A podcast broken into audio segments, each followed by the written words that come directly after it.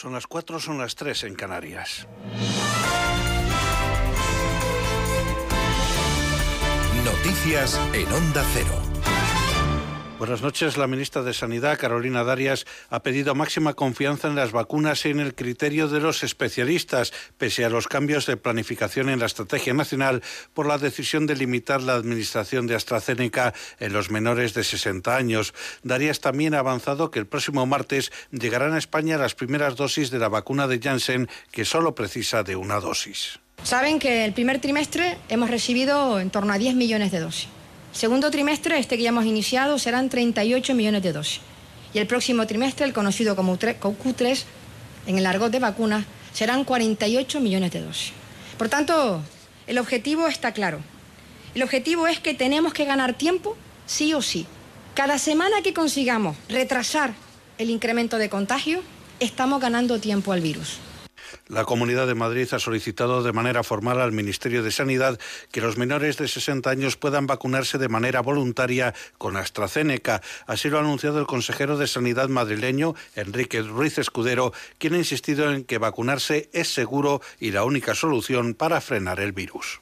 Con su labor diaria, la Comunidad de Madrid ha logrado administrar ya más de 1.300.000 dosis de ellas, cerca de 430.000 son segundas dosis, por lo que el 6,3% de los madrileños ya tienen eh, la pauta completa. El líder del Partido Popular, Pablo Casado, ha confiado en que Isabel Díaz Ayuso logre en las elecciones madrileñas una mayoría suficiente y amplia para llevar a cabo su proyecto sin cortapisas, sin tener que perder mucho tiempo en negociar lo que ya está negociando con los madrileños. Casado ha defendido la candidatura de Díaz Ayuso en la inauguración del Congreso de las nuevas generaciones del Partido Popular porque es un drama que seamos el país con peor cifra de emancipación y, por tanto, con mayor invierno demográfico, y no porque se decida libremente, sino porque hay jóvenes que tienen que seguir en casa a sus padres, porque no tienen trabajo, porque no pueden pagar un piso.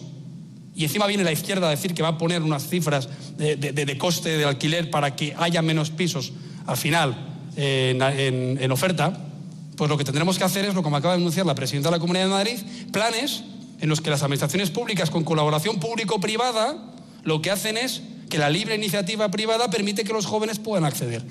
El candidato del PSOE a la Comunidad de Madrid, Ángel Gabilondo, ha asegurado que si es elegido presidente formará el primer gobierno paritario de la historia de la Comunidad de Madrid, además de sacar adelante la primera ley propia de igualdad y un plan urgente para víctimas de la violencia de género. Así lo ha anunciado en un acto electoral donde ha estado acompañado de la vicepresidenta primera del gobierno, Carmen Calvo. Calvo ha denunciado que Díaz Ayuso quiere sostener un gobierno vicario de la ultraderecha de Vox que se proteja la aplicación del pacto contra la violencia de género. Ella no está en eso. Ella está en sostener un gobierno vicario milímetro a milímetro con lo que piense y decida Vox, la ultraderecha que se quiere enseñorear de una capital y de un lugar tan significativo para la imagen de España en Europa y en el mundo.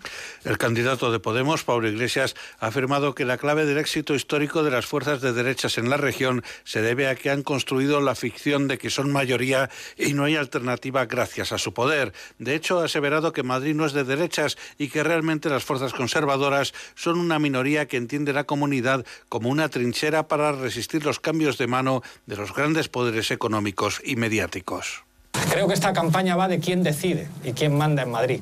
Y desde hace 25 años en Madrid manda una minoría. Yo no le voy a decir a nadie a qué partido tiene que votar, pero creo que sí sería muy importante que esa mayoría social el día 4 vaya.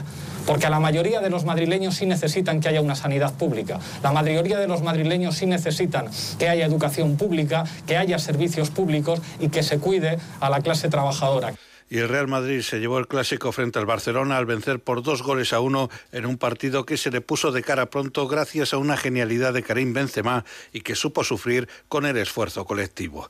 Es todo, más noticias dentro de una hora y en ondacero.es. Síguenos por internet en ondacero.es.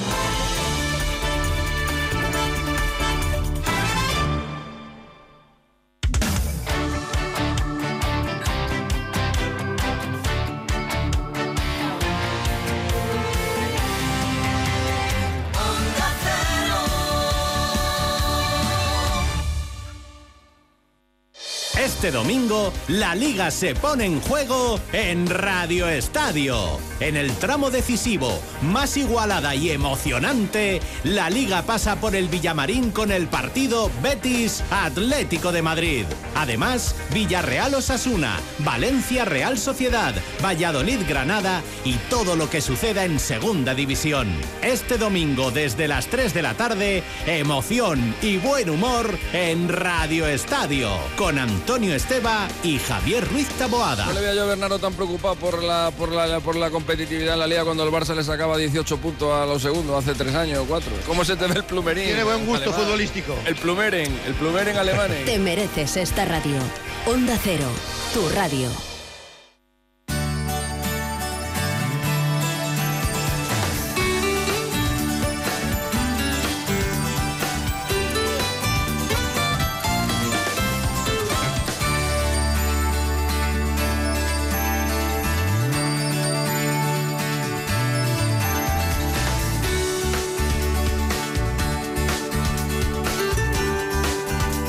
Buenas manos.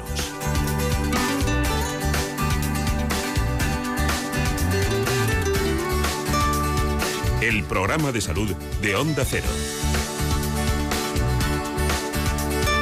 Dirige y presenta el doctor Bartolomé Beltrán.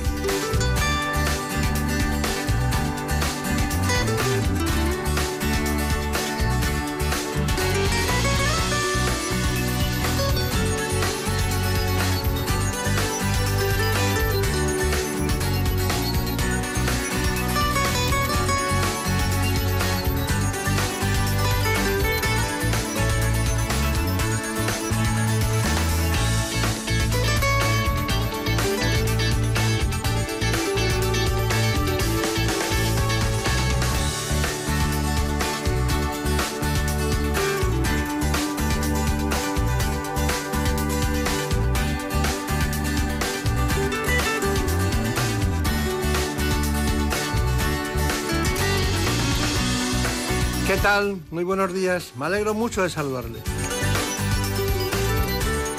A todos ustedes que nos siguen en este programa que pretende llevar a los mejores especialistas en su conocimiento a sus hogares. Vamos a hablar enseguida con el doctor Ventura Anciones. Es neurólogo y trabaja en Nuestra Señora del Rosario y es jefe de neurología del Hospital de la Zarzuela de Madrid. Les recuerdo que el 16% de los españoles sufre una enfermedad neurológica. A esto hay que sumarle los nuevos pacientes que acuden a consulta por las secuelas del coronavirus.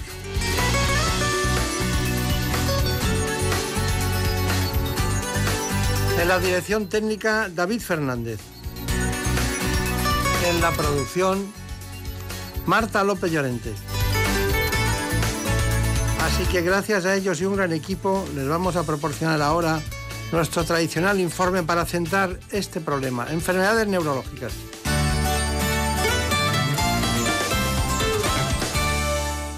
En España, más de 7 millones de personas padecen una enfermedad neurológica. Se trata de patologías que afectan al sistema nervioso central, es decir, el cerebro y la médula espinal, y al sistema nervioso periférico que engloba los músculos y los nervios. Estas patologías pueden reducir las capacidades de la persona, como el movimiento, la memoria, el pensamiento y el lenguaje, por lo que sus consecuencias pueden llegar a impedir a muchos de los pacientes realizar actividades más básicas de la vida diaria e incluso pueden ocasionar discapacidad o dependencia. Según la Sociedad Española de Neurología, las más prevalentes son la migraña, el ictus, el Alzheimer, el Parkinson o la epilepsia enfermedades que podrían duplicar su incidencia en los próximos 20 años debido al envejecimiento de la población.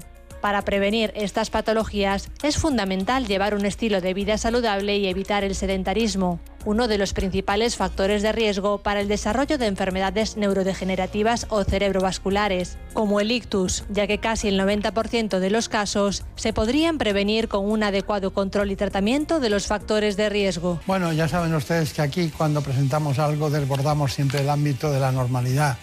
Eh, efectivamente es uno de los más brillantes neurólogos que hay en España, pero que sepan ustedes que España es un país muy buen dotado de neurólogos. Nosotros tenemos un gran cariño por el doctor Venturaciones desde hace mucho tiempo porque siempre ha acertado con los pacientes que le hemos enviado y sobre todo por el compañerismo. Él nos acompaña, el doctor Venturaciones, hoy. El jefe de neurología en el Hospital Nuestra Señora del Rosario y del Hospital de la Zarzuela de Madrid. Eh, estos centros eh, son de esta comunidad, pero a él acuden además al doctor Anciones muchísimas personas que vienen de cualquier lugar de nuestro país. Es coordinador de NEAMED, que es el Instituto de Neurociencias Avanzadas también de Madrid. Así que, doctor Venturaciones, bueno, eh, aguanta, ¿eh? Usted aguanta. Ya tengo correa. Ya tiene correa, ya tiene correa. Dígame, ¿qué es el cerebro? Porque tengo unos datos. ¿Sabíais los tres que el 95% de vuestras decisiones son subconscientes? No solo eso, yo creo que incluso muchas más. Eh, porque el cerebro es un órgano de una desmesura extraordinaria y la inmensa mayoría de lo que hacemos, decimos, pensamos o sentimos, todo está en el cerebro, pero la mayoría es inconsciente, la inmensa mayoría. Eso lo traducen bien los sueños. Ah, amigo, porque ahí es el crisol por el que pasa todo el flujo del día de lo que no hemos querido hacer, no hemos podido hacer o no nos han dejado hacer. Eso es verdad. Y le voy a decir algo. Fíjese, el cerebro pesa un kilo y medio. Es decir, el 2% del peso corporal, pero consume el 20% de la energía. Eso ya te hace una pregunta inmediata. Yo siempre planteo a, mis amigos, eh, cuando hay alguno que divertido, estamos en una cena o algo, digo, ¿sabéis cuál es el órgano que más energías consume? Y siempre digo, al final, uno piensa el músculo, el no sé qué, el corazón, y es el cerebro. Sí, sin discusión, porque fíjese, el cerebro crea el sueño, pero no duerme. El cerebro solo se para el día que uno se muere o bien cuando un Alzheimer ya está en una fase extraordinariamente avanzada. Si no, el cerebro está siempre, siempre en actividad. Es más, durante la noche hay momentos en que el sueño es más profundo y sin embargo el cerebro consume más energía que en ningún momento en las fases de sueño paradójico. Qué bien esa frase de que dormimos pero el cerebro no duerme. Pero hay una pregunta, ¿y cuando nos reímos, no se relaja el cerebro? Sí, claro, pero muchas veces se relaja el cerebro a lo largo del día, porque fíjese, si el cerebro no fuera capaz de destruir su disco duro, de desmemorizar muchas de las cosas que a lo largo del tiempo van pasando por nuestro cerebro y nuestro cerebro recibe y además almacena, si no fuera capaz de quitarlas, si no hubiera una eliminación de la memoria, seríamos incapaces de hablar. Si cada vez que la palabra bolígrafo ha pasado por mi cerebro y se ha grabado, yo tuviera que explicar ahora mismo qué es un bolígrafo, no habría palabras porque vendrían en, un verdadero atropello un sinfín de recuerdos, de emociones, de días, de tiempo. O sea, eh, una parte clave de la memoria es el olvido.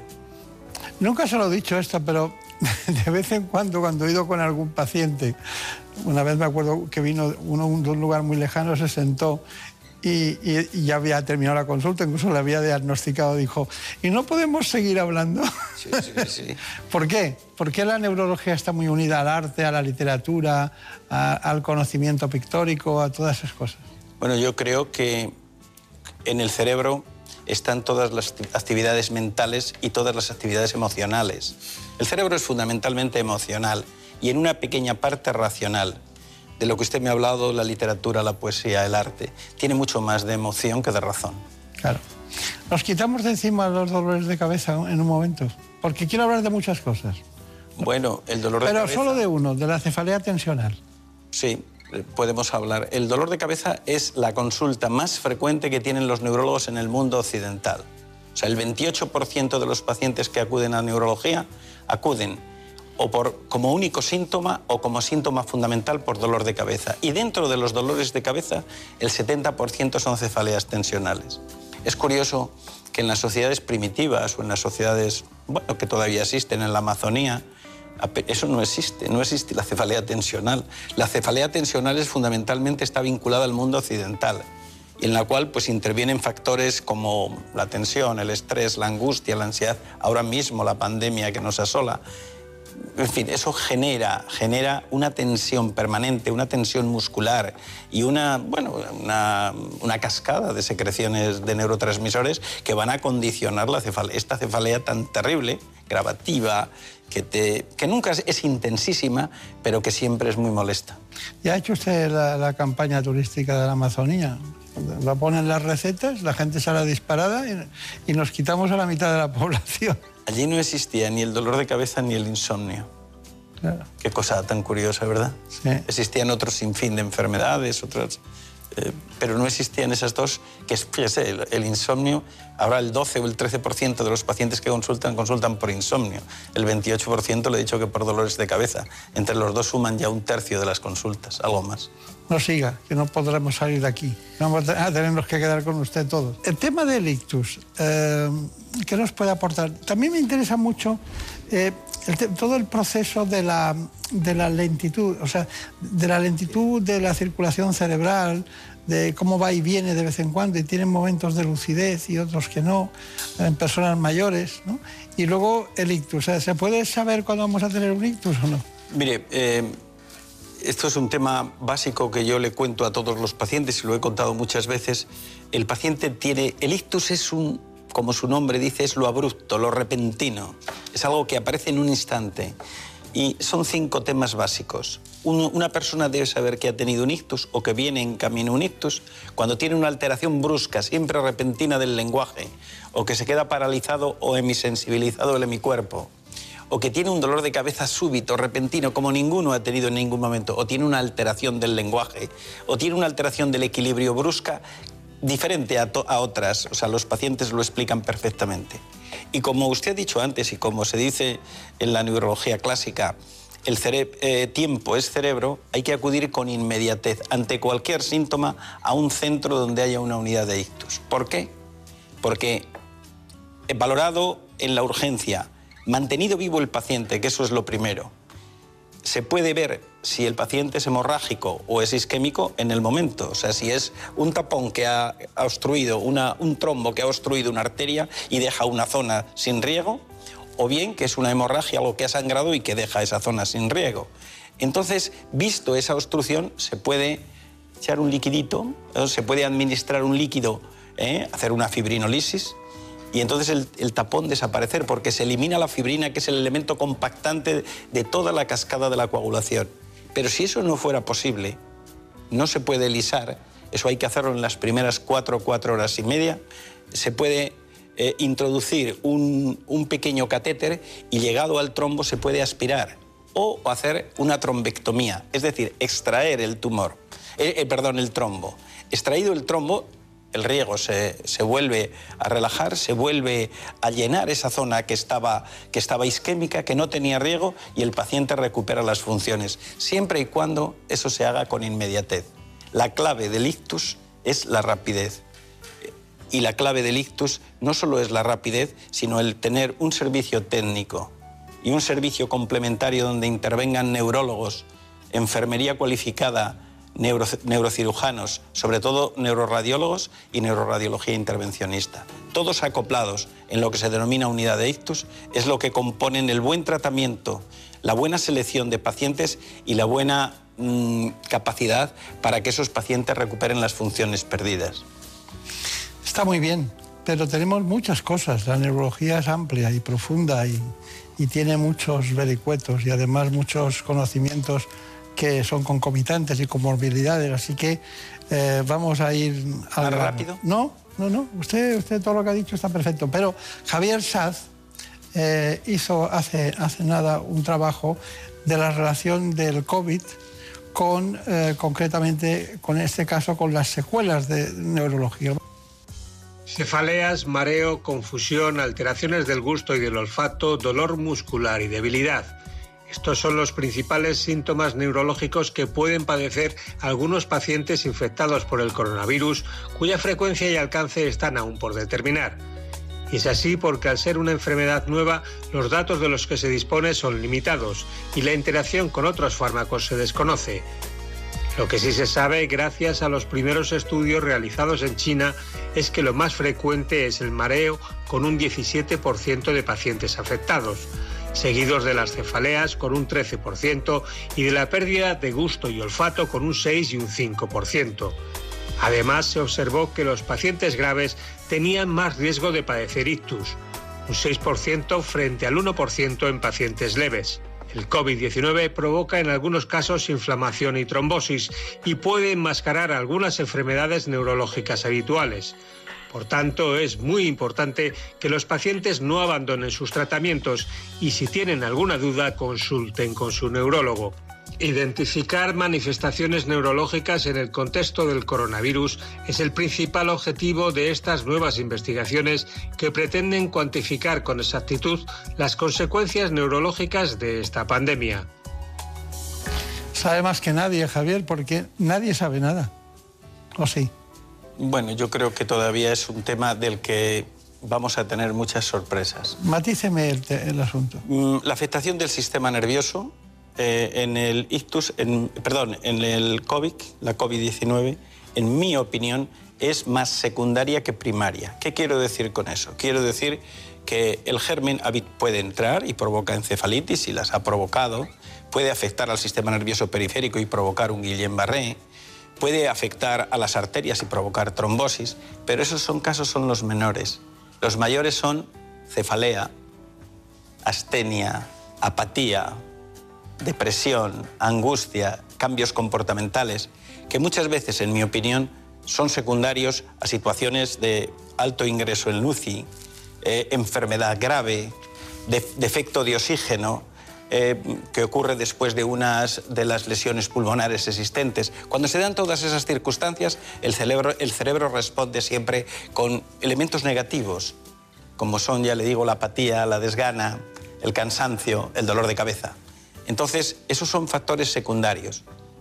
Nosotros estamos haciendo un trabajo, hemos iniciado sobre todo a partir del sexto mes del padecimiento, sobre las la conectivopatía funcional cerebral, es decir, los mecanismos por los cuales se informan, unas neuronas hablan con otras. Eso se puede, mediante unos modelos matemáticos, se puede llevar perfectamente. Ahí es donde se gasta más energía se puede llevar a cabo y valorar a ver si realmente ha quedado alguna secuela específicamente por lesión funcional cerebral o no ha quedado. Eso es un tema que cuando salga el trabajo pues lo, publicaremos, os lo comentaremos aquí encantado.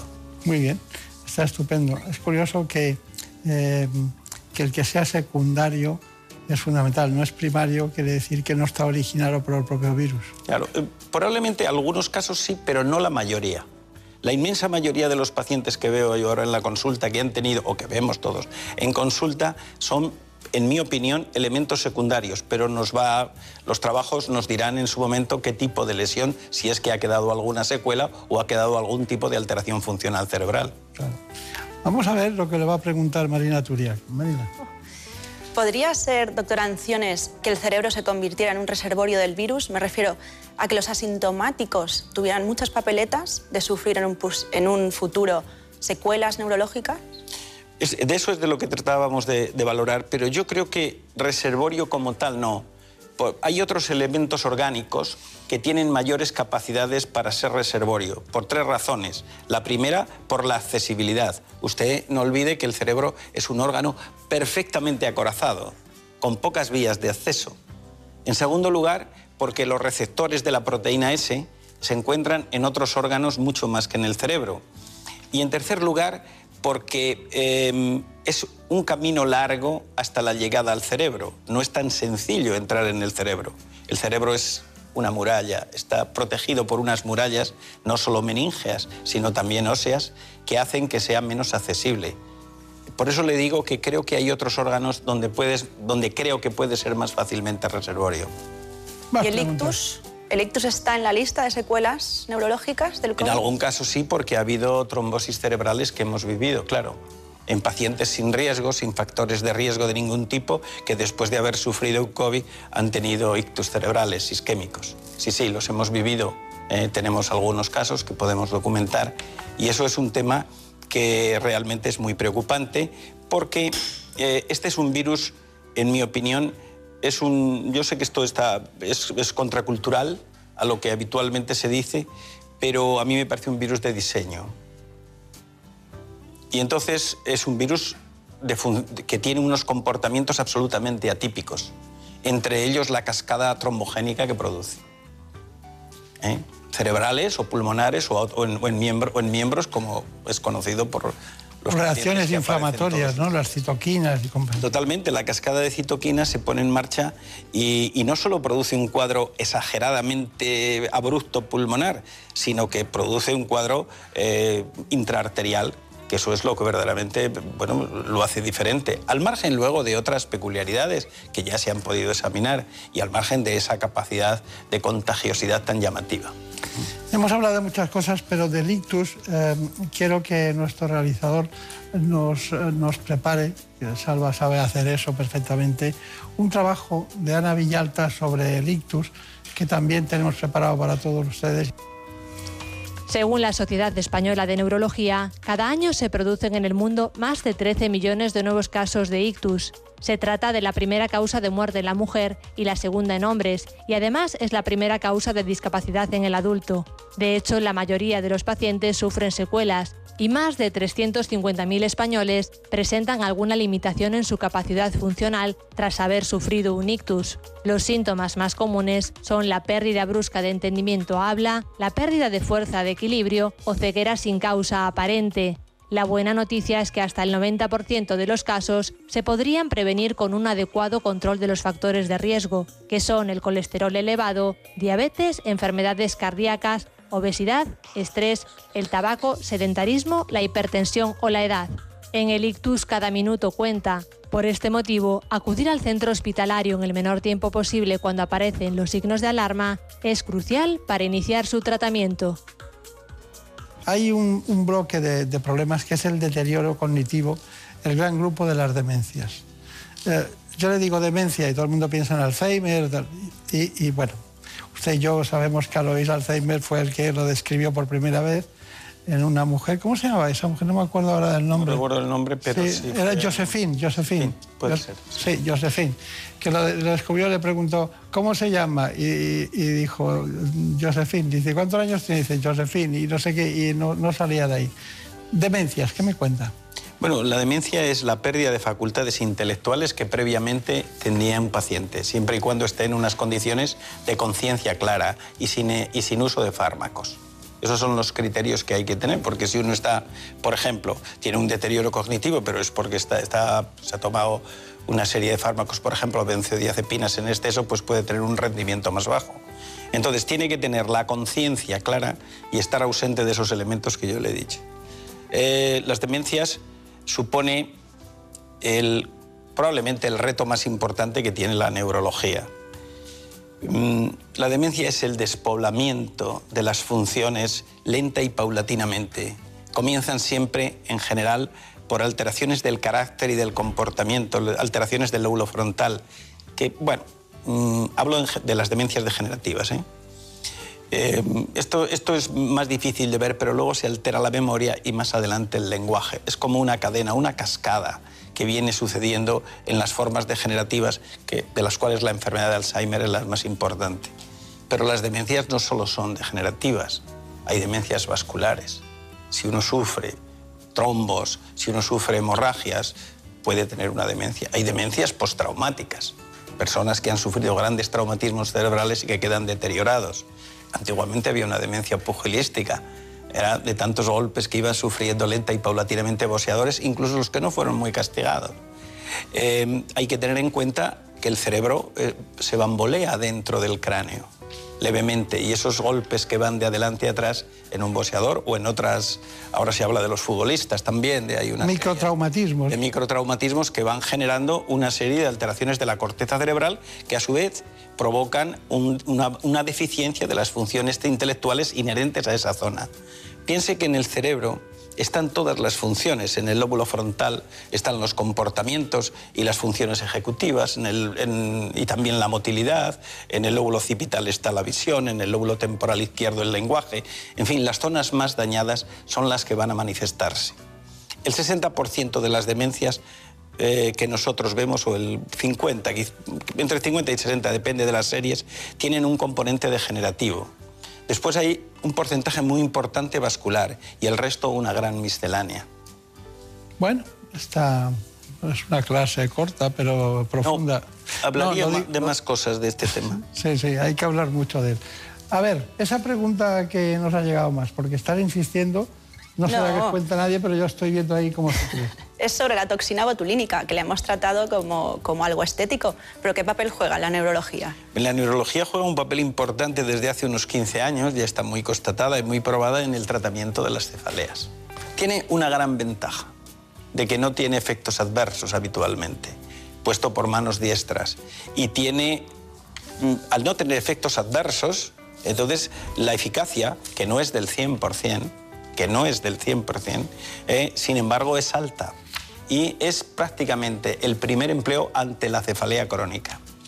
Porque en los dolores de cabeza hay que distinguir los dolores que son episódicos, las migrañas episódicas o las cefaleas episódicas o tensionales episódicas, a la cefalea crónica, que es aquella que acontece como mínimo entre 10 y 15 días del mes. Y entonces en esa hay que usar fármacos preventivos para que no haya. Ahora han salido una gran cadena de fármacos nuevos que se inyectan por vía subcutánea. O bien, o bien la toxina botulínica. La toxina botulínica tiene, ya le digo, la ventaja de que no tiene ningún efecto adverso. Y además la eficacia, sin ser del 100%, es alta. Claro. Bueno, eh, eso de que algo sirva para la belleza y para el dolor de cabeza sorprende, ¿verdad? Pues si en el cerebro está la belleza o no. Bueno, no la de todos, ¿no? ¿Eh? No la de todos. Yo creo que tiene que haber, eh, en el cerebro no está descrita el área de la belleza, ni el área del buen gusto, pero estoy seguro que la hay. No, pero sobre todo usted, usted ha elegido lo más bello, que es el cerebro, pero el que esté trabajando en el hígado también le parece que al hepatólogo le parecerá que es un gran centro de tal. Los que trabajan el corazón eh, ven el corazón en el centro de la vida. Eso está bien, eso está bien, pero no olvide usted una cosa, que eso está bien. en, medicina existe el cerebro y lo demás. Bueno, no sé, yo no sé. Yo creo que en medicina existe Hipócrates y lo demás. Pero eh, bueno. Y lo, poco que conocemos todavía de muchas cosas. Fíjese usted que viene un trozo de vida que no es ni siquiera una vida entera y pone en jaque a la humanidad. Yo sabía que acabábamos así el programa. Yo sabía que íbamos a acabar así. Porque la única cifra que no ha dicho es que las conexiones cerebrales, todas las conexiones, suman aproximadamente 160.000 kilómetros. Sí. Esa, es impresionante, ¿eh? es impresionante. Pero todo eso en uno. Cuando, cuando hay una discusión entre dos, imagínense las conexiones. Una cosa tan, tan apasionante que no puede uno menos de decir, y es que el cerebro y el universo son las cosas más parecidas, porque el cerebro es un órgano en expansión permanente. Yo me quedo de todas las frases, ha dicho muchas muy interesantes para estar dos días seguidos hablando de ellas, pero ha dicho una que, que me ha apasionado. Dice, el, la COVID-19 es un virus de diseño esa me ha parecido extraordinaria, porque no sabemos dónde está en, la parte arquitectónica que lo hizo, ¿no? no ¿quién, ¿Quién pudo hacer tanta maldad en tan poco espacio? Puede ser que se hiciera, pienso, no, no pienso que se hiciera por intención, pero puede que se hiciera por omisión. En cualquier de cualquier manera se hizo y se sabe de dónde viene. Eso es lo que no, hay ninguna duda. No voy a pensar que mañana es fiesta y lo voy a pensar eso. Gracias, doctor Acciones. Muchas, gracias. Ha sido un placer. En buenas manos. Es lógico. Murprotec, empresa líder en la eliminación definitiva de las humedades, patrocina la salud en nuestros hogares. ¿Conoces la relación entre cuidar de tu hogar y cuidar de ti? En Murprotec sabemos que cuando eliminamos las humedades de forma definitiva de tu hogar estamos cuidando de ti y de tu familia. Una vivienda libre de humedades es sana y segura. Llámanos al 930 1130 o accede en murprotec.es. Cuidando de tu hogar, cuidamos de ti. En buenas manos. El programa de salud de Onda Cero.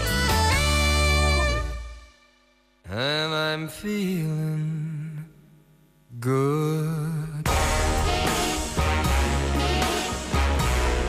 I'm feeling good.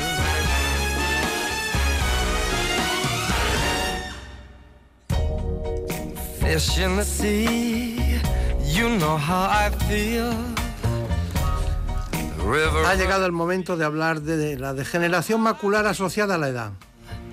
blossom on a tree. You know how I feel. Lo vamos a hacer con la jefa de la unidad de retina del Hospital Ramón y Cajal. Es miembro de la Junta Permanente de la Sociedad Española de Oftalmología. Así que vamos a escuchar enseguida a la doctora Suárez de Figueroa.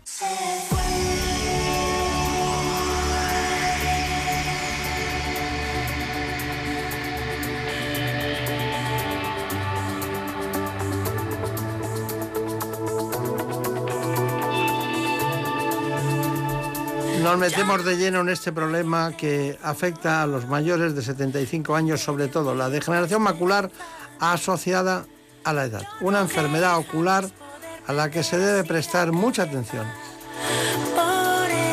Les propongo este informe para que la conozcan en profundidad.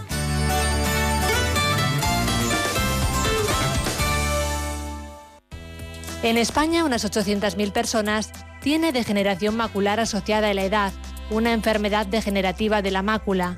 Pero ¿saben qué es la mácula? Se trata de una parte del ojo que está en el interior de la retina. Permite tener la visión de los detalles, el movimiento, distinguir las caras y leer sin inconvenientes, es decir, aporta nitidez a la visión, afectando solo a la parte de la visión central. Se dice que está asociada a la edad porque normalmente aparece en personas mayores. De hecho, son uno de cada cuatro mayores de 75 años los afectados. Sin embargo, debido al aumento de la esperanza de vida, se estima que el número de personas con degeneración macular puedan doblarse en los próximos 20 años. La visión borrosa, la aparición de puntos ciegos en la visión central y la percepción distorsionada o ondulada de líneas rectas son los principales signos de alarma. Por eso, cuando aparecen, es importante detectar la enfermedad a tiempo antes de que los síntomas sean irreversibles. Y es que la degeneración macular supone la primera causa de ceguera legal entre los mayores de 50 años. Hoy está con nosotros un médico, una mujer especializada precisamente en oftalmología y que tiene una dimensión que le gusta mucho según los datos de sus trabajos científicos, lo que es la retina.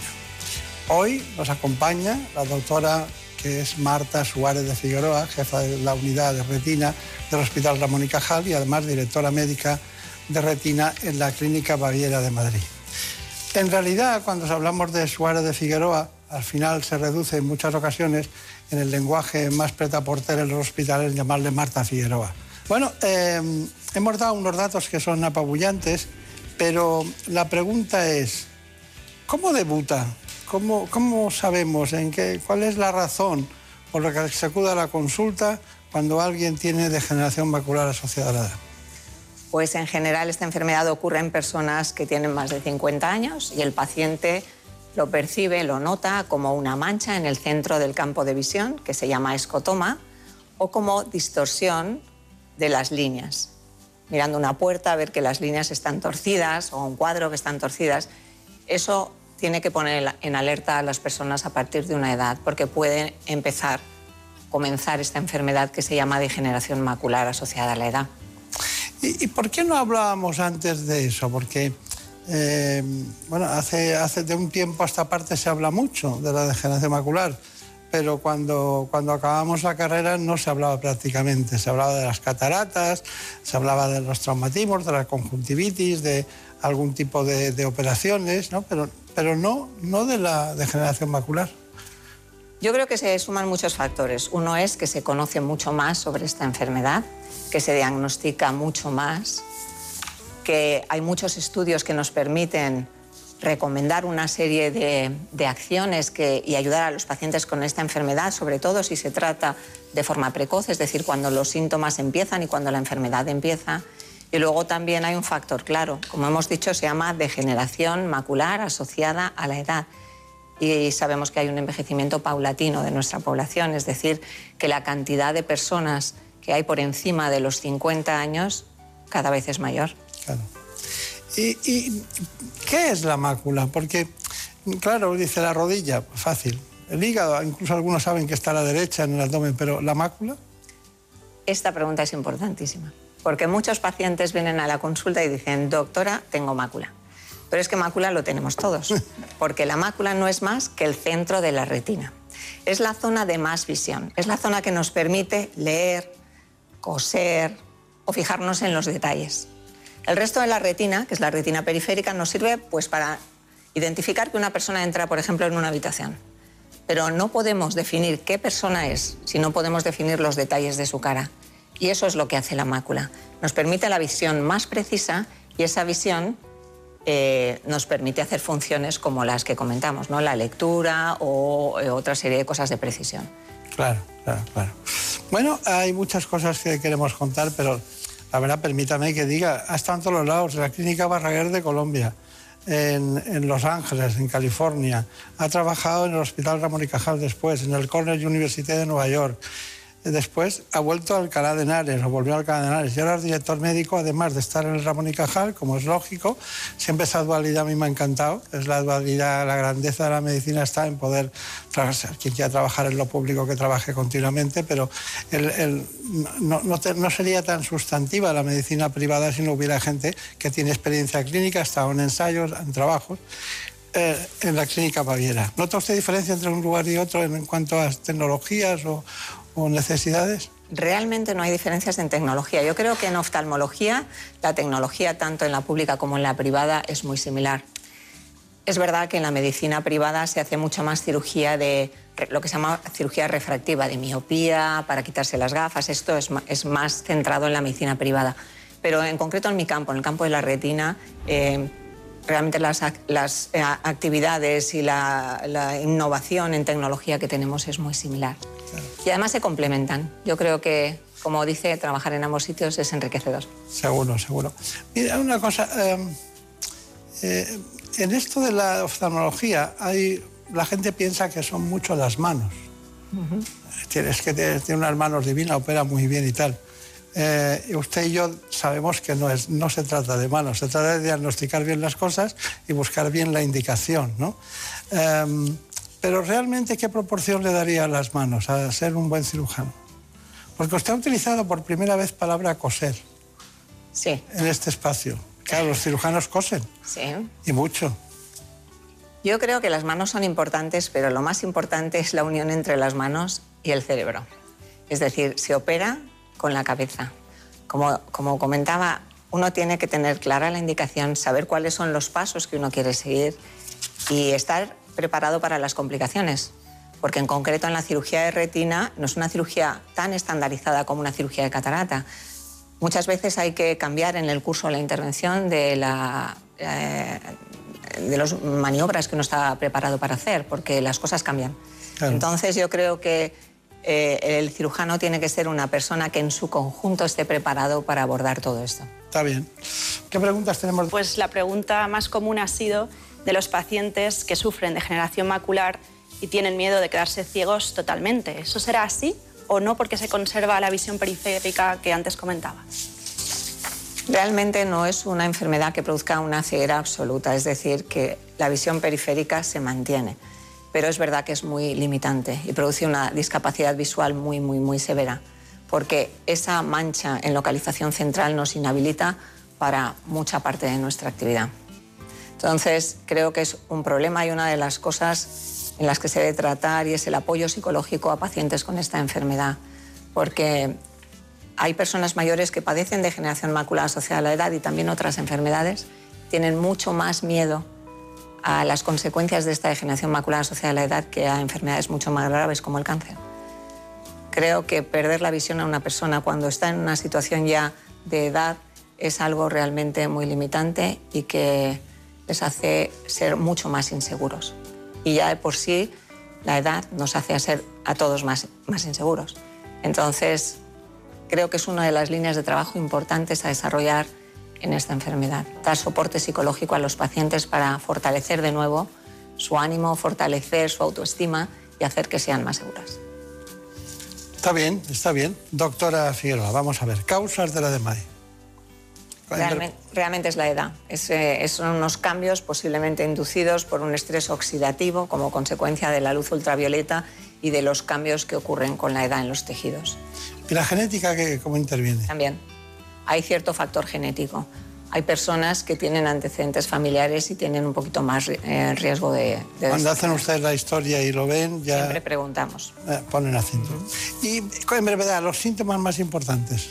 Los síntomas serían esa mancha en el centro del campo de visión, que se llama escotoma, y la distorsión, la metamorfopsia, la alteración de las líneas. eh, cuando uno mira a unas líneas, eh, eh, nota esa alteración en el centro del campo visual. ¿Ustedes utilizan la, la rejilla de Amstel para...? La rejilla de Amsler se suele dar a los pacientes.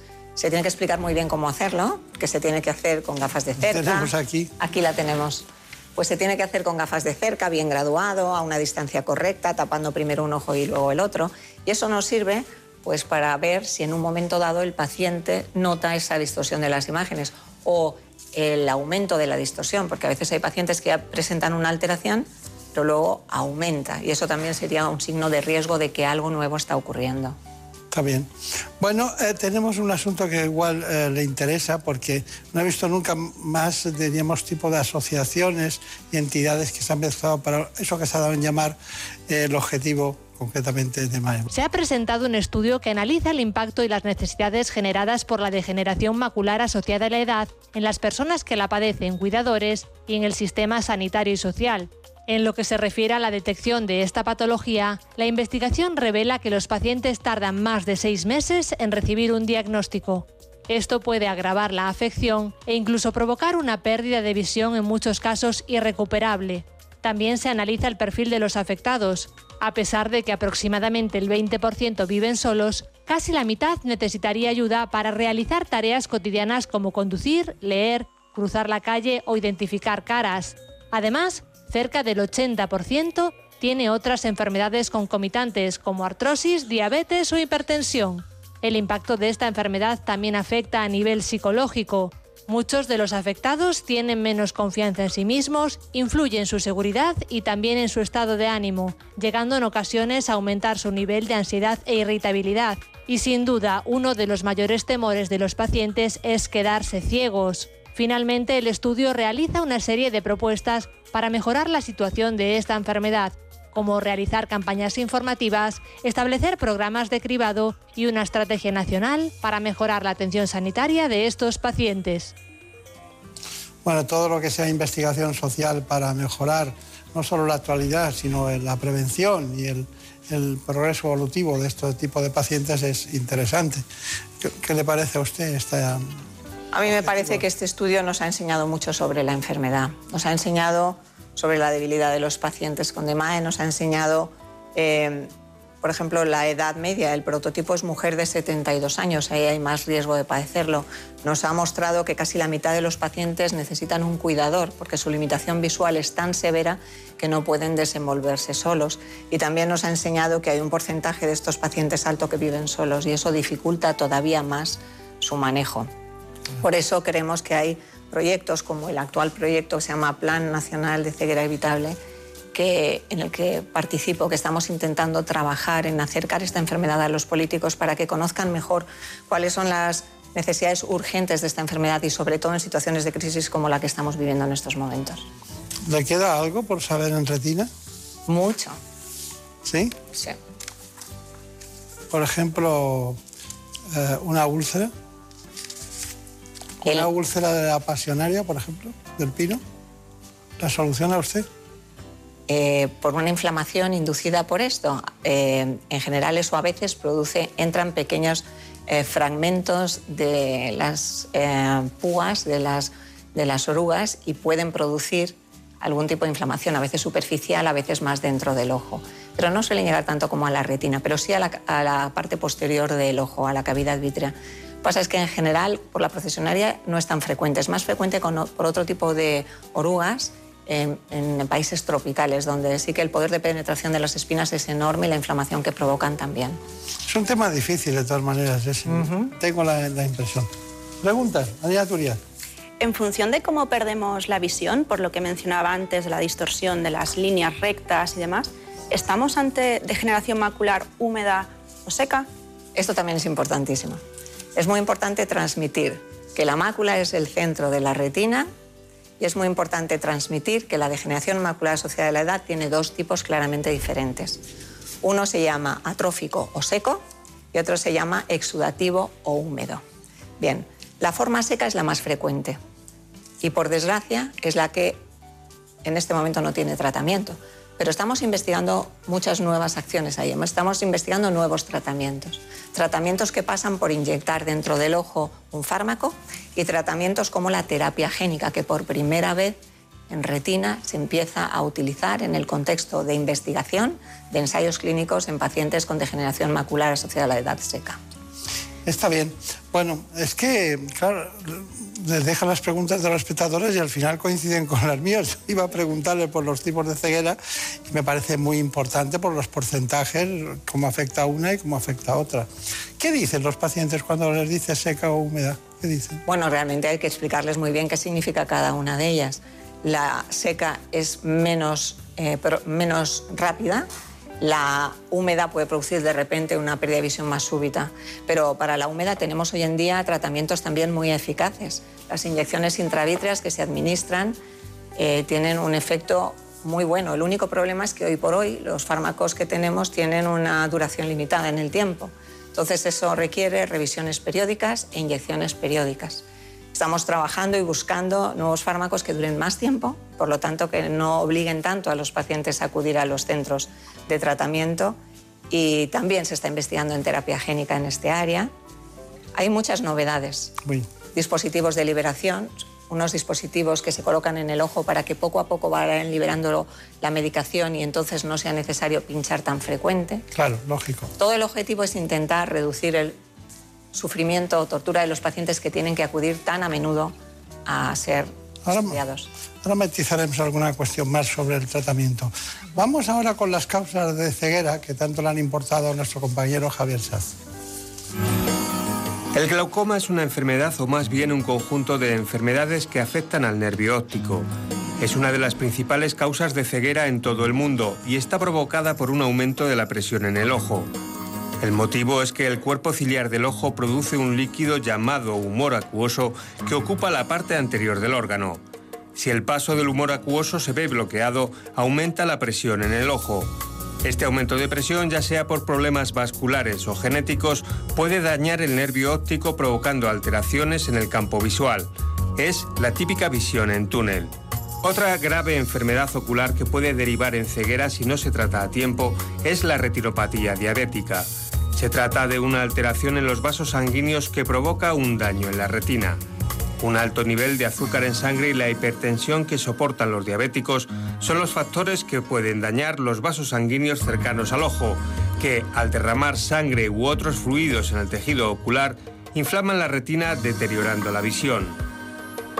Sin embargo, la uveitis o inflamación en la parte frontal del ojo está causada por trastornos autoinmunes o enfermedades sistémicas. Generalmente solo afecta al iris, la parte coloreada del ojo, y provoca visión borrosa, dolor en el ojo y hipersensibilidad a la luz. Normalmente con el tratamiento adecuado desaparece a los pocos días, aunque la inflamación puede durar años y dañar permanentemente la visión. La retinosis pigmentaria es la causa de degeneración de la retina más frecuente y produce una grave disminución de la capacidad visual que en muchos casos conduce a la ceguera. Su origen es genético y aunque se nace con la enfermedad, cada persona evoluciona de forma diferente. Hay personas de 60 años que pueden leer titulares de periódicos y jóvenes de 18 que no lo pueden hacer. Se calcula que en España hay unas 15.000 personas afectadas, estimándose en más de 60.000 los portadores de genes defectuosos. Si bien la agudeza visual se va perdiendo poco a poco de forma continua e imparable, los nuevos avances tecnológicos abren una ventana a la esperanza para que estos pacientes puedan recuperar en parte la visión. Bueno, lo bueno que tienen estas informaciones de Javier Sánchez es que nos podemos ir, porque son eh, muy globales y afectan y inducen a pensar sobre todas aquellas cuestiones que son complementarias de las que estamos hablando hoy.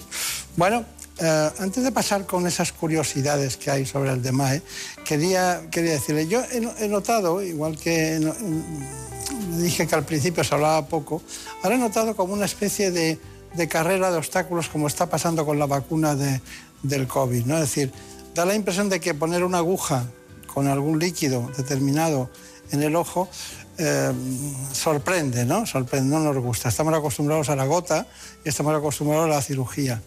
Pero esa lucha no- nos lleva a que cada vez se hacen mejor las cosas para poderlo solucionar. ¿Cómo ve usted esa, esa, esa ba- batalla intrínseca que es muy loable de la investigación? Bueno, pues eh, nos ha permitido pasar de no tener tratamientos hace 10 años a tener tratamientos que son eficaces. Antes he comentado que por desgracia los fármacos tienen un efecto limitado y que requiere revisiones y tratamientos periódicos, pero es que aun que sean limitados y que tengamos que venir con frecuencia al médico, la realidad es que los objetivos que, es, que son conseguir que las lesiones se paren y que el paciente conserve cuanto menos su visión y en muchos casos también la mejore, están ahí. Conseguimos que pacientes que estaban destinados a una pérdida de visión en poco tiempo mantengan su visión por mucho más tiempo y niveles de visión muy buenos. O sea, que la investigación en el campo de la retina y en el campo de los nuevos tratamientos para aplicar dentro del ojo por administración directa gracias a una inyección con una aguja han sido muy útiles para los pacientes que sufren muchas patologías.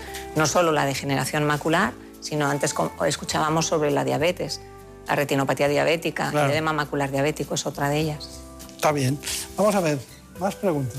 ¿Qué efecto puede tener una cirugía de cataratas en un paciente que sufre degeneración macular? Pues eh, parece que ninguno. De todas formas, como la cirugía en sí produce una cierta inflamación, hay que estar pendiente. Y en caso de, que haya un mínimo signo de avance o de conversión en la forma esta que hemos llamado húmeda, eh, tratarlo inmediatamente. Con una simple inyección dentro del ojo conseguimos paralizarlo. Pero realmente hay muchos estudios que han demostrado que no hay relación entre la cirugía de catarata y el empeoramiento de las lesiones de la retina. Ya veo que no hay relación tampoco en las sociedades científicas ni en las fundaciones de investigación entre que no esté usted cuando se habla de, de retina, ¿no? También, también se ve eso. Dígame, ¿qué pruebas complementarias son fundamentales de hacer cuando alguien parece que tiene un- una degeneración macular? Hay una que es esencial, que se llama tomografía de coherencia óptica, que es una especie de escáner de la retina donde podemos identificar todas sus capas.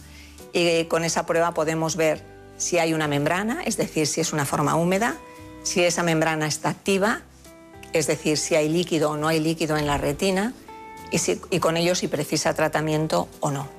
Está bien. Doctora Figueroa, eh, Marta Suárez de, de- Suárez de Figueroa, pero claro, se queda en Marta Figueroa. ¿Cuál es su conclusión? Bueno, yo creo que de nuevo comentar que es una enfermedad que nos va a afectar a todos y que debemos estar preparados para diagnosticarla pronto y tratarla pronto. Que dentro de poco tendremos herramientas más útiles que las actuales y ojalá en algún momento alguna herramienta que sea permanente, como la terapia génica, pero eso queda mucho por- para llegar. Y me encantaría hacer un comentario sobre una plataforma que se llama eh, Mucho por Ver. Se accede como www.muchoporver.com y es una plataforma de eh, concienciación social sobre la degeneración macular, pero también es una plataforma de apoyo y de ayuda a las personas con esta enfermedad. Allí hay un montón de vídeos y audios educativos, tutoriales donde pacientes hablan sobre su experiencia. Ah, hay incluso eh, eh, charlas, conferencias. Antes estas conferencias eran presenciales, hoy en día son online. Y en la plataforma pueden disfrutar de estas conferencias y además de mucho material eh, de entretenimiento y de otra serie de cosas que yo creo que pueden ser muy útiles para pacientes con degeneración macular asociada a la edad. Así es que les animo a que se conecten a muchoporver.com y que disfruten de las ayudas y de las experiencias que tienen allí disponibles. Pues está muy bien. Eh, usted no venía a hablar de su libro, pero realmente esto nos importa porque nos facilita mucho el trabajo de pacientes que tienen que esperar hasta la próxima eh, actividad con algún oftalmólogo de los más vanguardistas. Oh, sometimes I get a good feeling, yeah.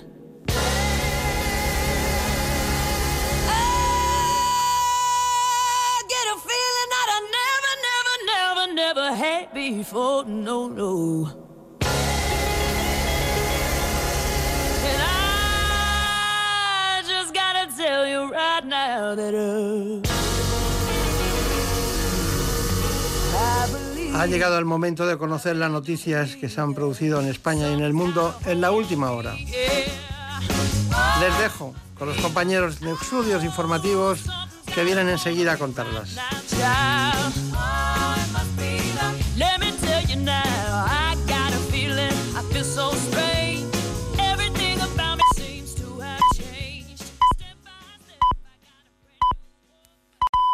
Son las 5, son las 4 en Canarias.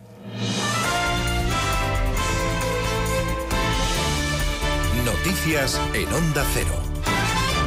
Buenas noches. La ministra de Sanidad, Carolina Darias, ha rechazado que se hagan luchas partidistas respecto al final del estado de alarma el 9 de mayo, entendiendo que cuando llegue la fecha habrá que ver cuál es la situación epidemiológica, por lo que ha reclamado corresponsabilidad a las comunidades autónomas. La ministra entiende que hasta ahora el estado de alarma ha sido tremendamente útil y que en la actualidad la situación epidemiológica está en un punto de incremento lento. Tenemos la ley de medidas, la, nueva llamada ley de normalidad que se ha publicado reci- recientemente. Tenemos la ley orgánica, tenemos distintas leyes generales de sanidad y de salud pública y tenemos algo muy importante, el marco de actuaciones de respuesta a la pandemia, de respuesta a la COVID, donde nos dice, hemos acordado entre todas las comunidades autónomas cuáles son las medidas a adoptar en cada caso. Lo que corresponde es que las autoridades sanitarias de a nivel autonómico las lleven a cabo, porque son de su ámbito y sin el estado de alarma. La Comunidad de Madrid ha solicitado de manera formal al Ministerio de Sanidad a través de la Comisión de Salud Pública que los menores de 60 años puedan vacunarse de manera voluntaria con AstraZeneca. Así lo ha anunciado el consejero de Sanidad madrileño, Enrique Ruiz Escudero, quien ha explicado que a los interesados se les facilitará un consentimiento para que lo firmen. Y en este sentido quiero anunciar que la Comunidad de Madrid ha solicitado de manera formal al Ministerio de Sanidad, a través de la Comisión de, Salud Pública, que los menores de 60 años puedan vacunarse de manera voluntaria con la vacuna de AstraZeneca. En este caso se les facilitará un consentimiento informado como con cualquier otro medicamento para que el ciudadano lo pueda firmar. A una semana justa del comienzo de la campaña electoral que arranca el domingo 18, los partidos van a vivir hoy domingo una intensa jornada de actos públicos a la que de nuevo se suman líderes nacionales como el socialista Pedro Sánchez y en la que la candidata popular Isabel Díaz Ayuso hará balance de sus dos años de legislatura arropada por todo su gobierno. Ayer Ayuso abogaba porque el Partido Popular sea la casa común del centro derecha donde se sientan también acogidos todos aquellos que simpatizando con la izquierda tienen amor a España y al Estado de Derecho.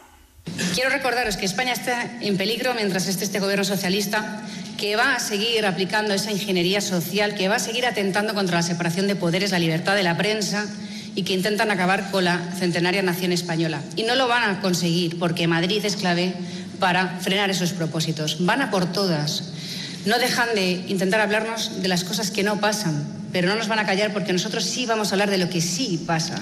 El candidato del PSOE a presidir la Comunidad de Madrid, Ángel Gabilondo, se ha comprometido a formar el primer gobierno paritario en Madrid si resulta ganador en las elecciones del próximo 4 de mayo. Durante un acto en Ferraz, Gabilondo también ha anunciado que impulsará una ley autonómica de igualdad. Formaré el primer gobierno paritario de la historia de Madrid, con igualdad entre hombres y mujeres. Da, ciertamente, produce rubor, produce rubor decir que, es el primer gobierno paritario de la historia de Madrid. Pero mirad dónde estamos. El segundo que aprobaremos, la primera ley de igualdad de, de Madrid entre hombres y mujeres. Casi la totalidad de las comunidades autónomas tienen una ley semejante, desde 2003. La vicepresidenta tercera del Gobierno, Yolanda Díaz, la alcaldesa de Barcelona, Ada Colau, y el ministro de Consumo, Alberto Garzón, han arropado este pasado sábado al candidato de Unidas Podemos, Pablo Iglesias. La formación morada llama a aprovechar la oportunidad de cambio político que suponen estos comicios, convertidos en un auténtico reto democrático. Pero es mentira. Madrid no es de derechas. Hay una mayoría social que necesita los servicios públicos, que está harta de corrupción, que entiende que la vivienda es un derecho, que cada cual puede amar en libertad a quien le dé la gana. La clave de lo que pase el próximo 4 de mayo estará en si esa mayoría habla otra vez o si por el contrario la minoría egoísta y ruidosa vuelve a decidir por todos.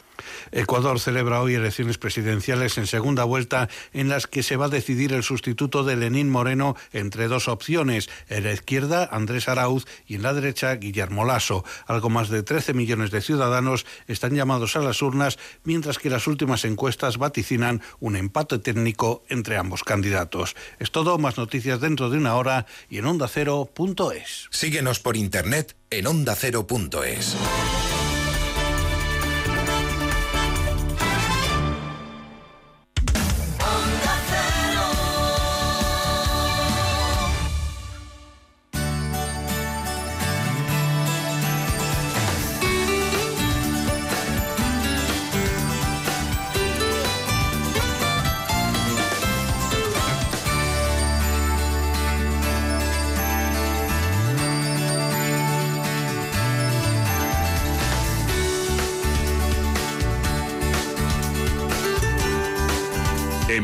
manos.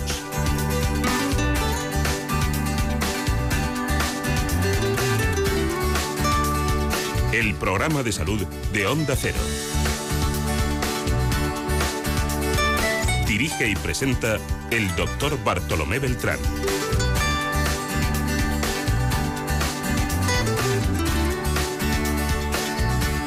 Vamos con la segunda parte del programa para hablarles de ustedes de un tratamiento muy novedoso del cáncer. Me refiero a la protonterapia. Nos acompañan en el estudio central la doctora Carmen Ares, Marta Cremades, Luis Madero y el profesor Raymond Mirabel.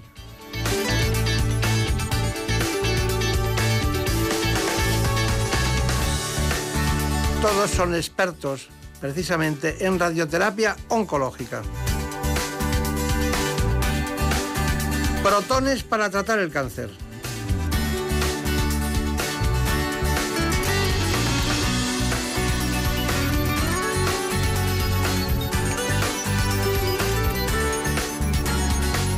Todos ellos trabajan en radiooncología en el Centro de Protonterapia de Quirón Salud.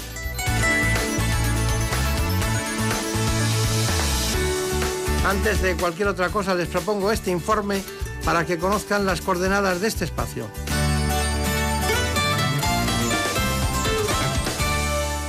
La quimioterapia y la radioterapia eran hasta ahora los estándares para tratar el cáncer. Hasta ahora, porque en la actualidad existe una nueva herramienta terapéutica que ha evolucionado de la radioterapia. Y es que la radioterapia convencional consiste en irradiar fotones sobre el tejido tumoral y como consecuencia en ocasiones resulta dañada la zona adyacente.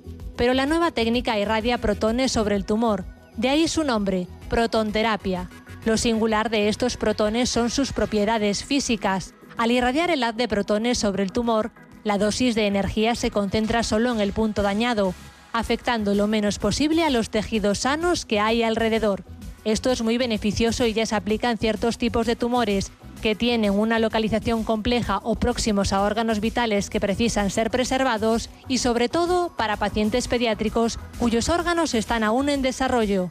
Hasta el momento, más de la mitad de los pacientes que se someten a protonterapia son niños y el 30% tiene menos de 5 años. Esta terapia aporta grandes ventajas para el paciente, mayor eficacia, menor toxicidad y menos efectos secundarios. Bueno, pues aquí estamos un grupo de expertos que disfrutan de una nueva tecnología que tiene la posibilidad de curar y sobre todo ceñirse al territorio eh, dañado por un, por un cáncer. Estamos hablando especialmente de esa disección que es imposible hacer desde la cirugía, pero sí desde la tecnología más moderna. Hoy contamos con un panel de expertos en la terapia de protones que trabajan en el Centro de Protonterapia de la Quirón Salud en Madrid. Son la doctora Carmen Ares, jefa de radiooncología, el doctor Luis Madero, pediatra, y Marta Cremades, directora gerente de este centro. Y hemos tenido la oportunidad de conectar con el doctor Raymond Mirabell, que se encuentra en Ginebra. Es el director del servicio de radiooncología de este centro de protonterapia de Quirón Salud. Doctor Mirabell, empezamos por usted. ¿Qué, ¿Qué, tal se encuentra? ¿Cómo le va? Porque he visto que ha estado en medio mundo, ¿eh? Ha estado en medio mundo. Empezó en un hospital que a mí me gusta mucho, a los mallorquines siempre nos gustó, que era el Hospital de Santa Creu y San Pau de Barcelona. Memorable aquel tiempo, ¿no? Sí, yo, yo soy hijo de allí, sí, un poco, ¿no? Esa es la verdad. hice mi residencia allí. Luego estuvo en Harvard, completamente, y luego otra vez al Santa Cruz y San Pau, en los hospitales universitarios de Ginebra, en la Tecnon de Barcelona, y, y bueno, y ahora es, ¿qué es? Es el que más manda en Europa en esto de los protones, ¿no? Porque tengo aquí anotado el Swiss Proton User Group, director de, de ese grupo. ¿Lo, lo sigue siendo o ya ha sido? No, no, no dejé de ser en el 2007, pero fue muy importante porque de hecho eh, fue crear una red para que los pacientes eh, de los hospitales suizos pudieran ser enviados al centro de protones que no estaba en un hospital también, eh, como, como ocurría en Boston, en Harvard. ¿no? Y esto era como complicado para que los pacientes se acercaran a unos tratamientos muy complejos y hasta entonces sofisticados y exóticos. ¿no? Y esto era, Swiss Proton Users Group era eso, crear una red. En una época además la informática no estaba tan desarrollada como ahora, no teníamos DICOM y todas estas cosas que nos permiten estar por, como ahora, ¿no? por, por, por teleconferencia o por videoconferencia. O sea que fue una fase muy pionera y muy, muy divertida. sí. Bueno, aquí están sus compañeros del centro. Usted periódicamente aterriza en Madrid, se va a la zona de, de la imagen en donde está instalado el hospital, en Pozuelo. Pero le quería preguntar, ¿por qué, diríamos, este centro es el primer centro de protonterapia que hay, que se instala, fue el primero que se instaló en España? ¿Por qué una apuesta por la protonterapia? ¿Qué, tiene la protonterapia que no tengan las demás eh, posibilidades de curación? Bueno, es, es- este es el secreto, es muy sencillo, es que la protonterapia es una manera de irradiar de una manera muy precisa y localizada, focalizada, perdón, a tumores que en, ciertas, en ciertos casos eh, nos impedirían, nos impiden su curación las dosis habituales que se permitían dar con fotones y que nos permiten lo que se llama escalar la dosis, ¿no? Porque al ser más precisos evitamos tejidos sanos importantes que están en, tu- en su trayecto. Era, era, era un sueño tenerlo aquí, porque cuando yo me formé en Estados Unidos, finales de los 80 y después a partir de los 90, principios de los 2000 en Suiza, de hecho era nada, era, habían solo dos centros, uno en Harvard y otro en el PSI que empezó en el 97. Era como, era como un poco Robinson Crusoe en una isla, una isla desierta. Ahora hay centenares y centenares de centros que disponen de esta tecnología gracias a que se ha podido comercializar con diferentes vendors, personas, o sea, eh, industrias que, que gracias a este apoyo fa- fabrican y hay una competencia, los precios también. Yo decía siempre que con los dos prototipos que habían en Harvard y en el PSI, eh, era, era como mucho más caro si no se producían en cadena, era como un, un coche modesto que solo se hiciera un prototipo saldría mucho más caro que un Mercedes hecho en cadena. ¿no? Y esto es lo que creo hemos llegado a este punto, ¿no? que la tecnología ha podido ser, los precios ser mucho más interesantes, bajos, gracias a que tenemos la producción en cadena de estas máquinas. Dígame, ¿usted cuando habla qué piensa? ¿En catalán, en francés, en español o en inglés? Buena pregunta, ¿eh? Es que le, le veo reflexionar mucho y vamos a necesitar dos programas. Sí, sí, bueno, si estoy en Mallorca, mallorquín. Bueno, cuando, cuando quiera está invitado, ¿eh? Gracias. Fuera de la protonterapia. Pero dígame, ya después de la broma, dígame exactamente, protonterapia, protones, eh, curación. Es decir, ¿cuál es el, diríamos, cómo lo definiría usted, es decir, de la forma más sencilla la protonterapia? Porque quiero preguntarle cómo llega el paciente desde los profesionales al centro donde están ustedes. Llegará de alguna manera, pero si no hay conocimiento, no hay indicación. Obviamente en la, en la comunidad oncológica, sobre todo en el mundo de la radioterapia, se conoce bien, porque es como, digamos, el, el, el nirvana un poco de lo que es la radioterapia hoy en día, en el sentido de que podemos administrar la dosis donde queremos, de las mejores condiciones. Y evidentemente muchas veces son los centros de radioterapia que nos envían los pacientes. Los oncólogos médicos, especialmente los oncólogos pediatras, y tenemos el caso del profesor Madero, que, que sabe perfectamente de qué va y es uno de los- nuestros mayores, digamos, soportes en el desarrollo de, nuestra, de, de- de la tecnología para pacientes pediátricos. Yo creo que los neurocirujanos, puesto que en muchos tumores de la base de cráneo, tumores cerebrales, los protones son una gran ventaja. Los neurocirujanos también conocen pacientes que ellos han operado que después nos confían. Ah, y así, ¿no? Hay otras indicaciones ah, que hace que el paciente, y, bueno, y el paciente mismo, que cada vez está más informado, ya sea gracias a programas como el de ustedes, pero también a través de las redes sociales, eh, digamos, la vulgarización de lo que es la medicina, las ciencias médicas, están al corriente de lo que puede ocurrir. Y después, si hay algún paciente que está motivado al 100, son las familias, perdón, entornos, entornos familiares de los pacientes pediátricos, quieren lo mejor para sus, para sus eh, hijos o, nietos o sobrinos, ¿no? Y estos son los que más se mueven. Doctor, doctor Mirabel, dígame una cosa, ¿por qué se optó por poner eh, este centro, digamos, desplazado de cualquier otro lugar de los grandes centros de Quirón Salud en España? Se eligió uno en lugar de llevarlo a cualquier unidad de radioterapia en cualquier hospital. Esta es una, una pregunta trampa, porque e- es muy interesante esto. De hecho, si hay que decir, desde el punto de vista geográfico, está bastante cerca del Hospital Pozuelo, ¿no? Quirón Salud, hospital universitario. Pero es verdad que esto permitía, tiene una ventaja, ¿no? que permite una cierta neutralidad.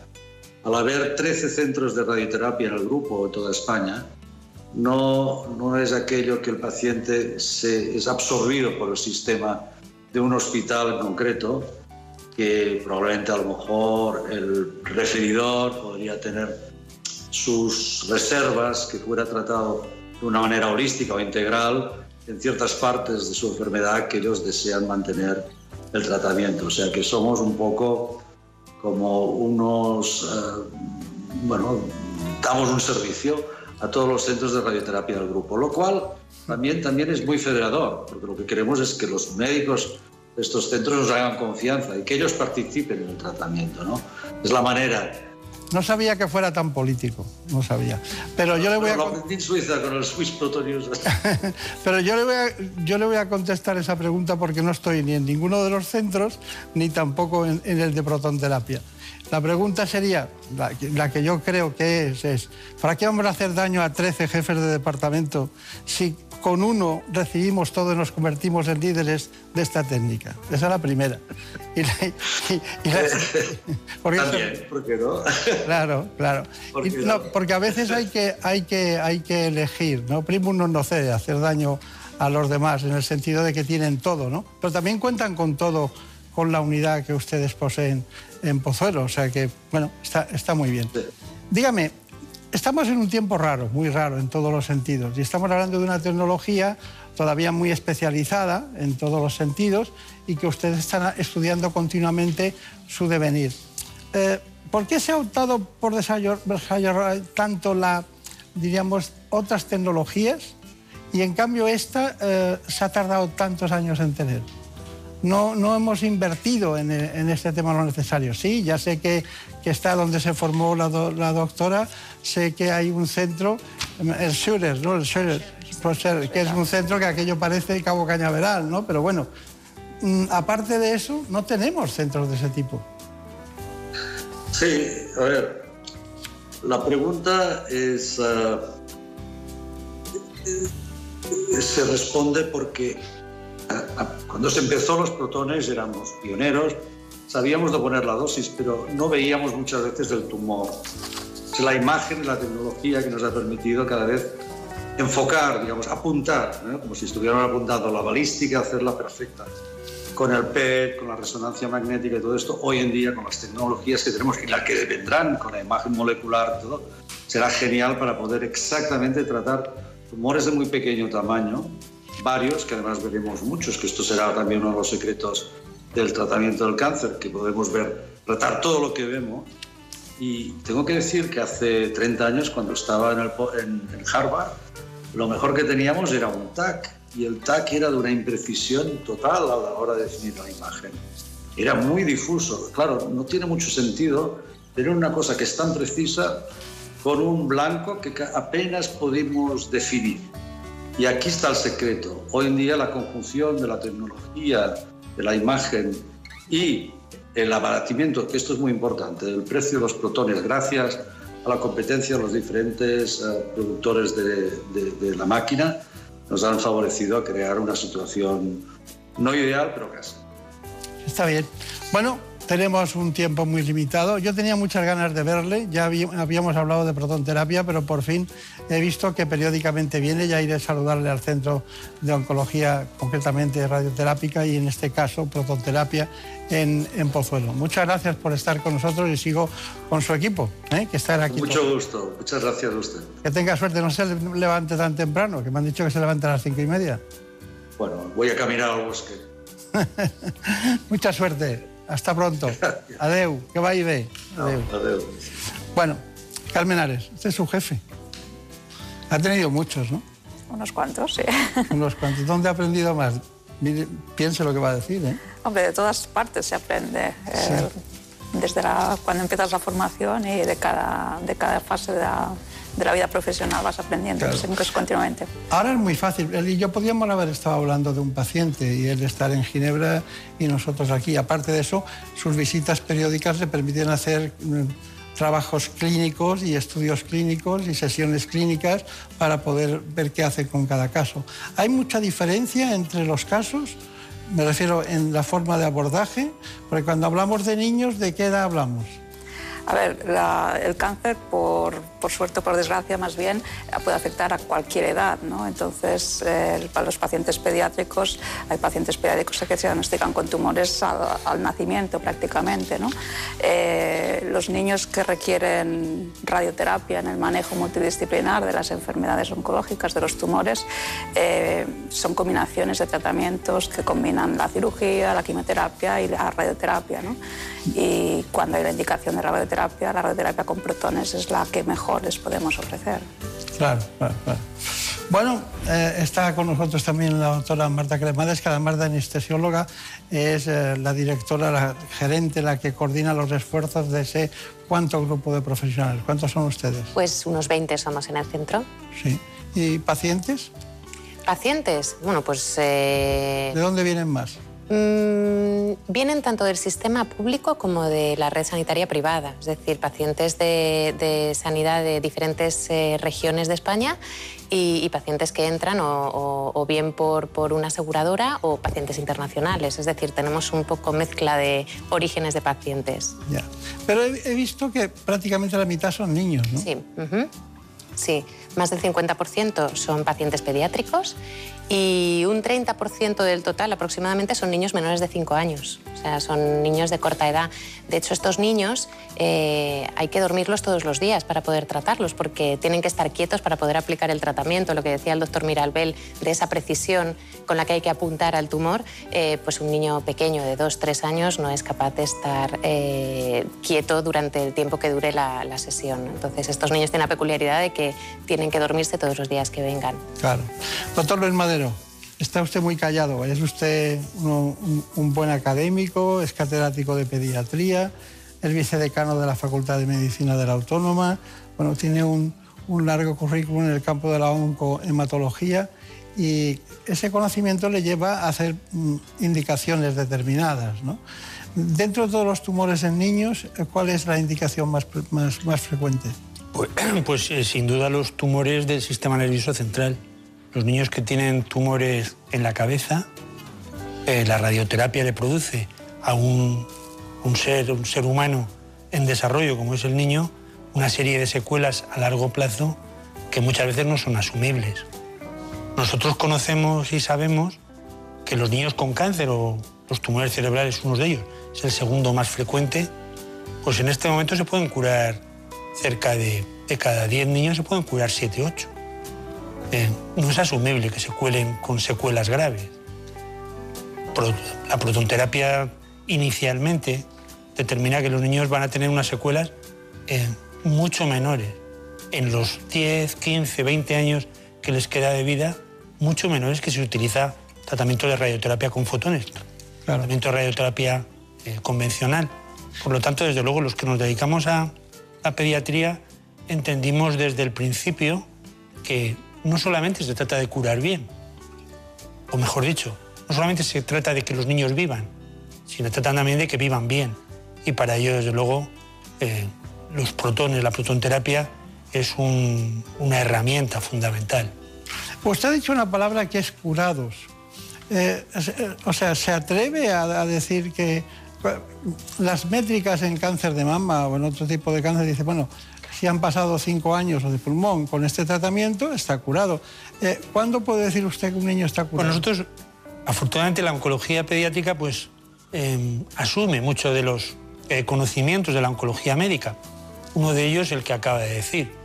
Obviamente, tiene nada que ver un cáncer de mama con un tumor cerebral que estamos hablando, un tumor de Wilms, un neuroblastoma, que son niños, como decía la doctora, eh, algunos de ellos recién nacidos, otros niños lactantes.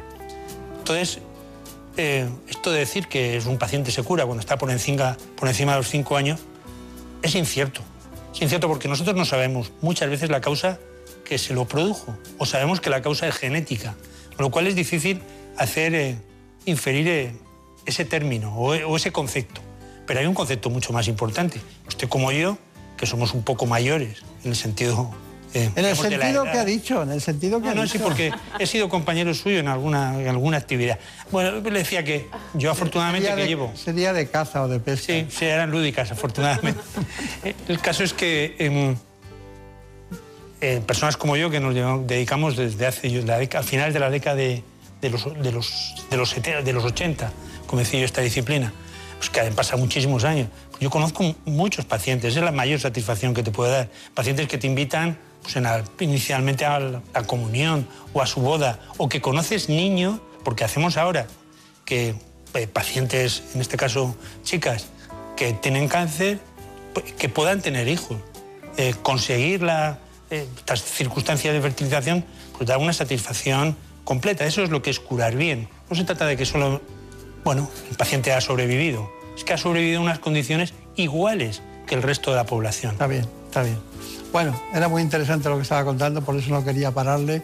Bueno, aquí lo que he deducido, doctora Ares, es que lo más importante es la precisión que han conseguido en la estructura anatómica que está el tumor para separarla de, otros, de otras zonas nobles.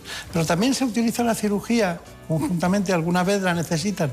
Sí, hay muchos tumores, por ejemplo, tumores cerebrales u otros, que antes de hacer una irradiación se operan y necesitan la cirugía. Entonces, eh, la mayoría de patologías de tumores oncológicos, eh, el tratamiento es multidisciplinario, ¿no? que requieren múltiples disciplinas. Claro, claro. No, y, y lo bueno es que puedes quitar el tumor y mantener los órganos nobles que están también en el ámbito de la generación de, de endocrinología o de procesos endocrinológicos, con lo cual se preservan las funciones de otras muchas partes. ¿no? Depende de qué tipo de tumores. Hay tumores que, por ejemplo, solo se tratan con combinaciones de quimioterapia y radioterapia, otros que solo se tratan con radioterapia y hay otros que requieren eh, la intervención de la cirugía también. ¿no? Está bien, está bien. Bueno, vaya, vaya currículum, ¿eh? Tampoco le queda nada a usted, ¿no? Empezó en el Valdebrón, estuvo en el Valdebrón, en oncología radioterápica, en Santa Cruz y San Pau también, en Lausanne, en Ginebra, en el Massachusetts Gen- General Hospital, que es un centro que hemos visitado en alguna ocasión, en Boston. Y, bueno, me ha llamado mucho la atención Paul Scherer, el centro Paul Scherer, me ha llamado muchísimo la atención, porque se, se hizo hace muchos años, ¿no? Sí, el Paul Scherrer Instituto es el Instituto Federal de Investigación de Suiza y uno de los grupos de trabajo dentro del gran campus que tiene múltiples eh, grupos de investigación eh, fue la línea de, la protonterapia, ¿no? que, es, era el centro de protonterapia para todos los pacientes suizos. Claro. Y el Scherrer Instituto es eh, el centro pionero donde se desarrolló lo que se llama la técnica del, pon- del pencil beam scanning, que es este haz de irradiación milimétrico con el que puedes depositar la dosis de protones de forma muy, muy, co- muy conformal y de forma tridimensional en el volumen que tenemos que irradiar. Está bien. Bueno, se ha incorporado ahora Marina Aturiac para ver qué preguntas tiene. Pues la, la pregunta más recurrente ha sido si este tratamiento está al alcance de cualquier ciudadano, como comentaba antes la doctora Cremadas, que reciben pacientes de la seguridad social y demás. Todos tenemos acceso a esto. Eh, depende del tipo de tumor. Eh, sí que es cierto que es eh, una prestación que, hasta ahora los pacientes, como no había en España, se iban fuera a Europa. Ahora eh, tenemos centro de protonterapia en España, entonces se envían, pero tiene que cumplir ciertos requisitos. La Sociedad Científica de Oncología Radioterápica Española estableció unos criterios y normalmente estos casos son evaluados por una comisión y se decide si son aptos para protones o no. Y doctor Madero, al ser una, una terapia tan novedosa, por lo menos para nosotros, para los ciudadanos, ya se palpan su consulta los grandes avances que supone para la población pediátrica esta terapia. ¿Ya ven que no se produzcan tumores radioinducidos? Eh, la experiencia obviamente es limitada, pero sí que hay experiencia no propia, sino de diferentes grupos cooperativos en los que sí que han evaluado cómo muchas de las bonanzas de la protonterapia ya, ya son palpables y, y evidenciables. Sí que hay experiencia contrastada. ¿Y todos los pacientes son candidatos a, a recibir esta terapia o hay alguna contraindicación como una enfermedad preexistente o algo así? En principio, todo paciente que es tributario recibe una radioterapia con una radioterapia dentro del manejo multidisciplinario se puede tratar con protonterapia. Eh, algunas contraindicaciones no son tal contraindicación, sino que pueden ser problemas técnicos, por ejemplo, pacientes que tienen eh, prótesis metálicas en algún implante porque tiene una fijación en la columna, a veces nos, puede dificultar el, cálculo de la distribución de la dosis que queremos administrar y esto requiere un trabajo extra, digamos, para poder decidir si realmente eh, podemos administrar este tratamiento con protones, pero la, contraindicaciones en sí no hay. ¿Cuántos niños hay en España que pueden tener un tumor eh, accesible a la protonterapia en este instante? ¿No se sabe? Sí, sí, hombre, sabemos todo. Hay un registro nacional de tumores infantiles que te dice que año, menores de 18 años, hay 1.200 pacientes. En este momento en España. 1.200 cada año. Cada año, claro, claro.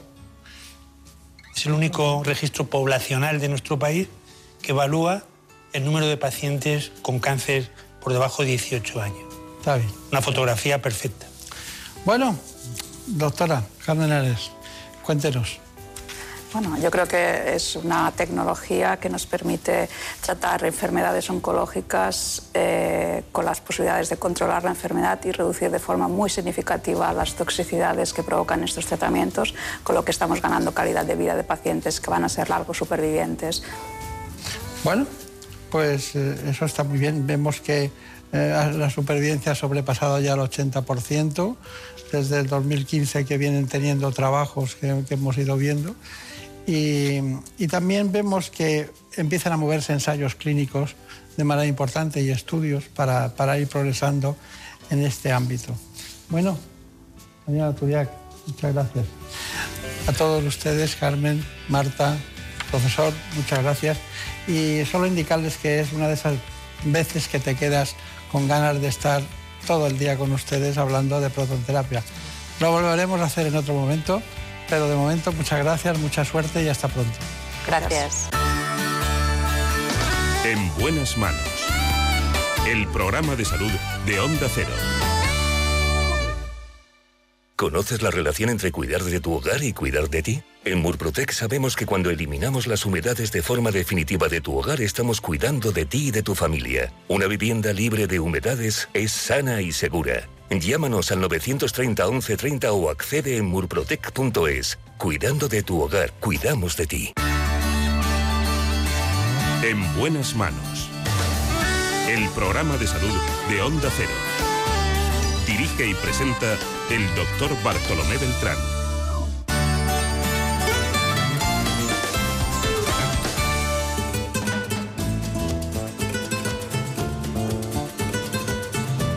Ha llegado el momento de conocer lo que publican nuestros compañeros de La Razón en ese suplemento de A tu Salud. Saludos desde La Razón. Esta semana, con motivo del Día Mundial del Parkinson, contamos por qué la comunidad científica investiga una posible vinculación entre la COVID-19 y el desarrollo de esta enfermedad neurodegenerativa. Y contamos cuál es la nueva situación del plan de vacunación, además de aclarar en qué consiste el sistema de patentes de las vacunas. Además, en nuestra sección de alimentación explicamos que una buena dieta durante el embarazo reduce el riesgo de desarrollar obesidad en la infancia, según un nuevo estudio de la Universidad de Harvard. Y aclaramos cuáles son los consejos prácticos para sobrellevar la alergia al polen durante esta primavera. Además, en nuestra contra entrevistamos al chef Juan Yorca y a la dietista Melisa Gómez, autores del libro Leche con galletas, quienes recomiendan que en el desayuno no incluyamos nada de fiambre y si se toma leche, mejor que sea sin cacao, para que se absorba bien el calcio. Pero como siempre, estos son solo algunos de los contenidos. Encontrarán más información en las páginas del suplemento a tu salud y durante toda la semana en nuestra web www.larazón.es barra salud. Sin más, que pasen una feliz semana y cuídense. En buenas manos. El programa de salud de Onda Cero. Dirige y presenta el doctor Bartolomé Beltrán.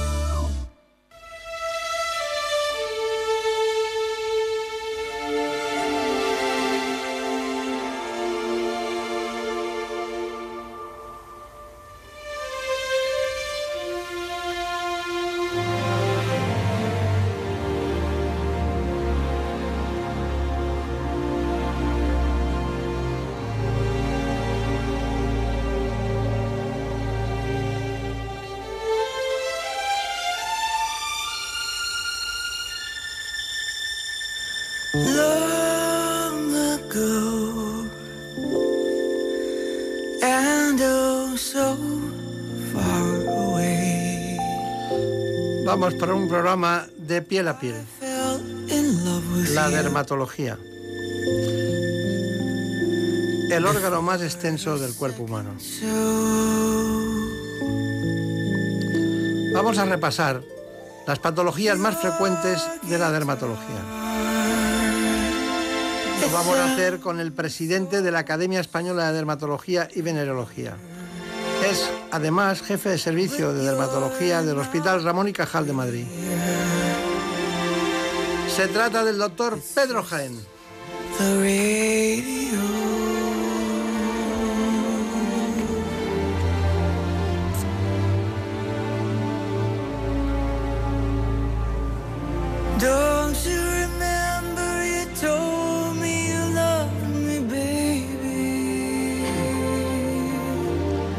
Introducimos en el mundo de la dermatología, en primer lugar, con un informe que coordina los aspectos que nosotros queremos tratar hoy en este espacio.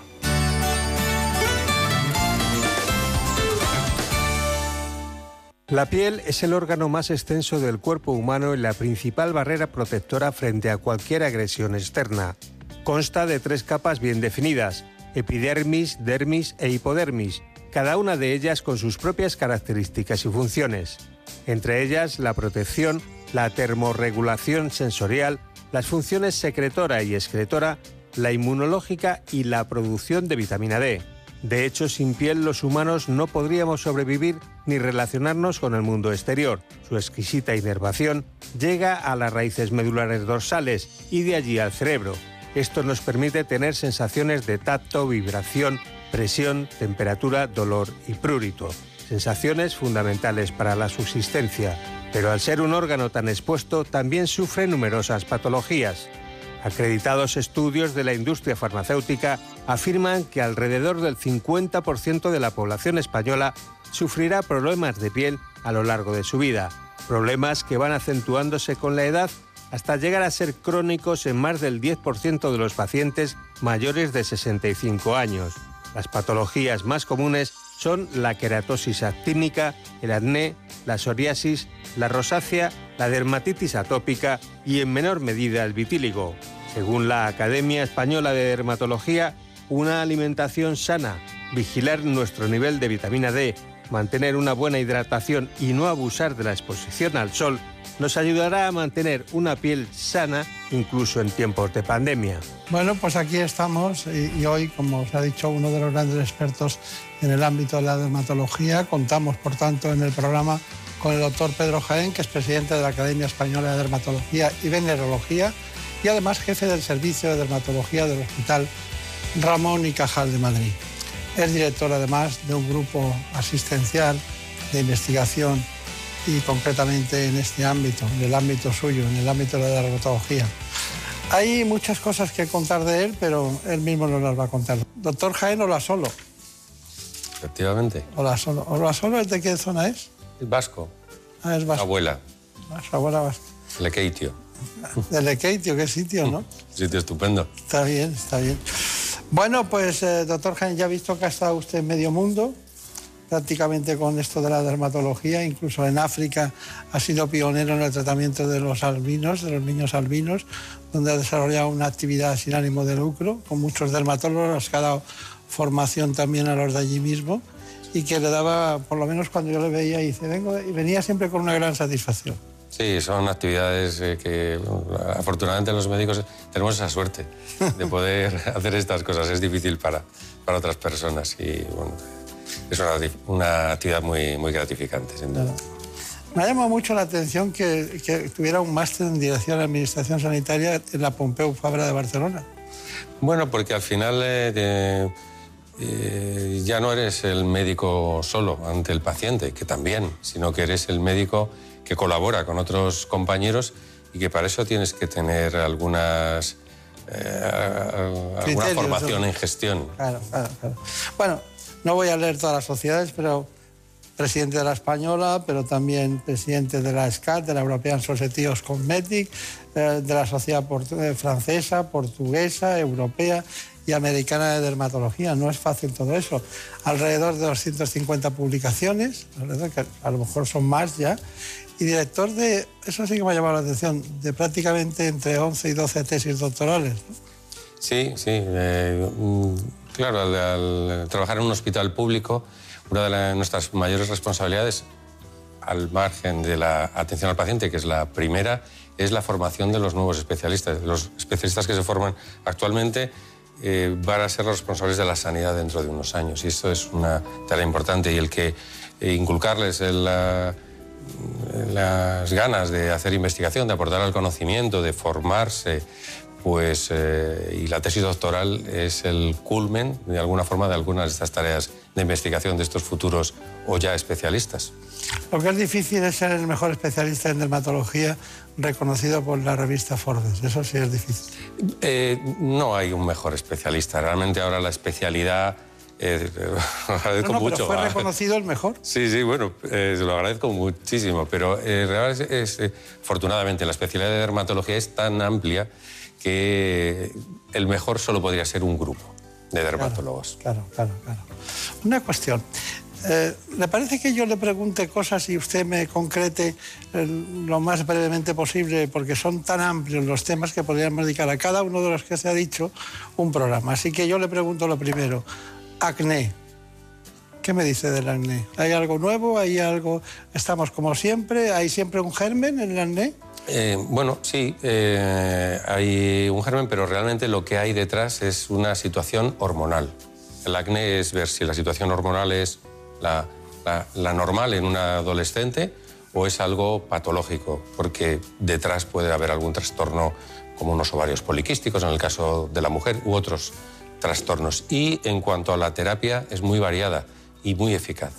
Casi el mensaje me gustaría dejar es eh, individualizar el tratamiento, desde los retinoides orales hasta la terapia fotodinámica, los eh, eh, preparados tópicos, pero tener en cuenta lo que psicológicamente afecta al chico o a la chica.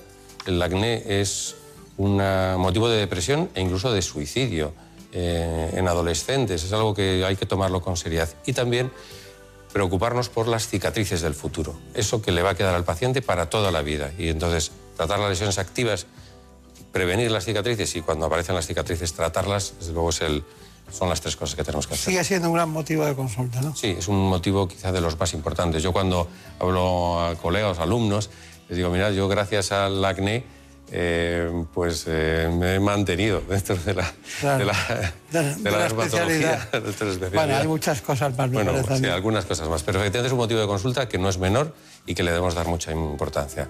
Rosácea. La rosácea, el paciente a veces no sabe que tiene una rosácea y lo que encuentra es que tiene una piel intolerante, sensible, roja y no sabe qué es lo que tiene y el diagnóstico se lo da el dermatólogo. Y frente a la rosácea, pues tenemos terapias muy efectivas.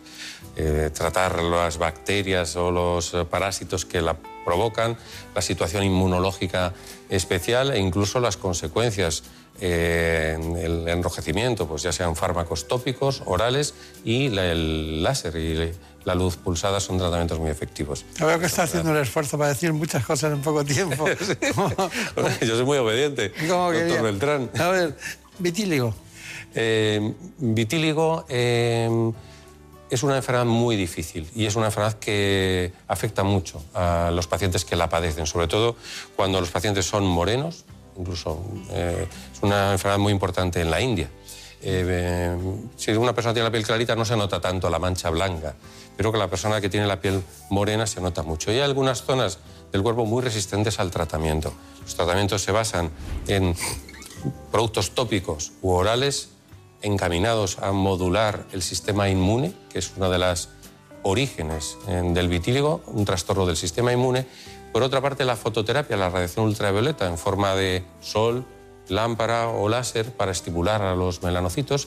Y en lugares eh, resistentes al tratamiento se está avanzando mucho con la cirugía del vitíligo. Se toma mm, piel, melanocitos de una zona que la conserva y se emulsionan, por así decirlo, y se trasplantan a otra zona donde no los recibe. Esto es eh, importante eh, en el tratamiento de, de lesiones muy resistentes y con ubicaciones muy estables du- durante tiempo. Pero esto no lo estudió usted cuando hacía la carrera, ¿eh? No, no, esto efectivamente es más Es reciente. de sí. estudiar después, que es la Sí, labor sí, diaria. la verdad es que de las cosas que estudié en la carrera Quedan poquitas, ¿eh? quedan pocas. No, y hay algunas que ni están, ¿no? En, Y en los libros de dermatología. Sí, están hablando de sífilis, enfermedades venéreas y tal, pero bueno, Bueno, ¿qué ahora quedan? hay un cierto repunte, porque la sífilis desapareció, entre comillas, cuando teníamos miedo del SIDA y cuando se perdió o bajó el miedo, pues repuntó la Claro, claro. Bueno, uñas, ¿qué me dicen las uñas? Eh, las uñas eh, acompañan, la alteración de las uñas acompaña a muchas enfermedades dermatológicas y en ocasiones eh, suponen eh, una infección por hongos y pueden ser contagiosas, se pueden transmitir. Afortunadamente, no en la mayor parte de los casos, en la menor Claro. parte. Y cuando acompañan a la enfermedad, es el caso de la psoriasis o de la dermatitis atópica, suelen ser una zona resistente al tratamiento. Está bien.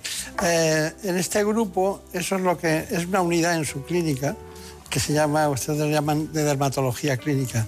Me queda preguntarle por él o la psoriasis. Eh, bueno, eh, de las dos formas, eh, es correcto, psoriasis o la, psoriasis. Es una enfermedad muy prevalente, afecta al 2% de la población. Afortunadamente, de forma grave o extensa, a una menor parte de la población y, sobre todo en estos casos, sabemos que se asocia a, otras enfermedades. El paciente que tiene psoriasis, psoriasis puede tener con mayor frecuencia artritis, y puede tener con más frecuencia que la población normal enfermedad cardiovascular. Entonces es importante eh, que nosotros, el dermatólogo, que es el médico de cabecera del paciente con psoriasis, le eh, oriente al paciente y- e incluso podamos estudiar eh, si se asocia a alguna de estas comorbilidades, como llamamos a las fe- enfermedades que acompañan a otra enfermedad. Eh, lleva más de 25 años. Es que no quiero seguir contando porque igual me salen algunos más, pero no me gusta a mí eso de contar los años. Pero, ¿cuántos son ustedes en su grupo trabajando? Eh, pues ahora mismo somos más de 50 médicos, sí. es un grupo muy, muy extenso. Bueno, vamos a entrar dentro del mundo de la dermatología estética. ¿Cuál es el, diríamos, me- me- sin saber en profundidad lo que, lo que es la consulta diaria, pero yo me inclinaría por los cánceres de, piel, que ya es- pertenece a la cirugía, ¿no? Eh, y no tiene nada que ver con la estética, pero conviene que sus consecuencias no es lo mismo tener una cicatriz horizontal que en la frente que tenerla vertical, ¿no? Pero, ¿qué sería? ¿La medicina regenerativa la que más importa? ¿Sería la- el rejuvenecimiento facial? ¿Cuál sería la que más... Lo ideal sería eh, recuperar lo que se ha perdido eh, y ser uno mismo. Eh, eso tiene sus limitaciones, no podemos conseguirlo. La medicina regenerativa trata de esto, aprovechar algunos componentes de nuestro propio organismo o estimularlos indirectamente para que fabriquen esos componentes que se han estropeado, ya sea el dermis, sea la epidermis. Y actualmente lo hacemos, eh, utilizamos pues, las células madre que contiene la grasa de los pacientes, el panículo adiposo, las, eh, estimulamos las células madre que, que, tenemos en la piel con distintos mecanismos eh, para que actúen sobre la piel o con el, factores de crecimiento que podemos extraer del propio plasma, de la propia sangre de los pacientes, podemos estimular también otros eh, compartimentos celulares de nuestro organismo para que fabriquen los componentes que perdemos, colágeno, la elastina, etc. Y esto tiene un efecto estético muy, muy beneficioso. ¿Y el rejuvenecimiento de manos se puede conseguir? Bueno, hay una parte que, que mmm, las manos, mmm, la piel de las manos se altera y podemos rejuvenecerla estos procedimientos, también eh, las alteraciones de la pigmentación pues, con, dispositivos láser y el aumento de la, eh, provocar un aumento de los tejidos blandos. Con el tiempo las manos se adelgazan. Eh, también se puede conseguir, ya sea estimulando con factores eh, de crecimiento propios o aportando y transfiriendo grasa o materiales de relleno que estimulen los propios tejidos blandos. Está bien, está bien. Bueno, hay muchos motivos de consulta, pero en el ámbito de la belleza y el cuidado estético hay muchos. Nuestra compañera Brenda Hermida nos ha hecho esta información. Una piel sana es el primer paso para tener una piel bonita y por ello es imprescindible solucionar los problemas térmicos preexistentes, si los hay, antes de plantearse abordar cualquier mejora estética. Hay dos razones principales por las que los pacientes visitan la consulta del dermatólogo.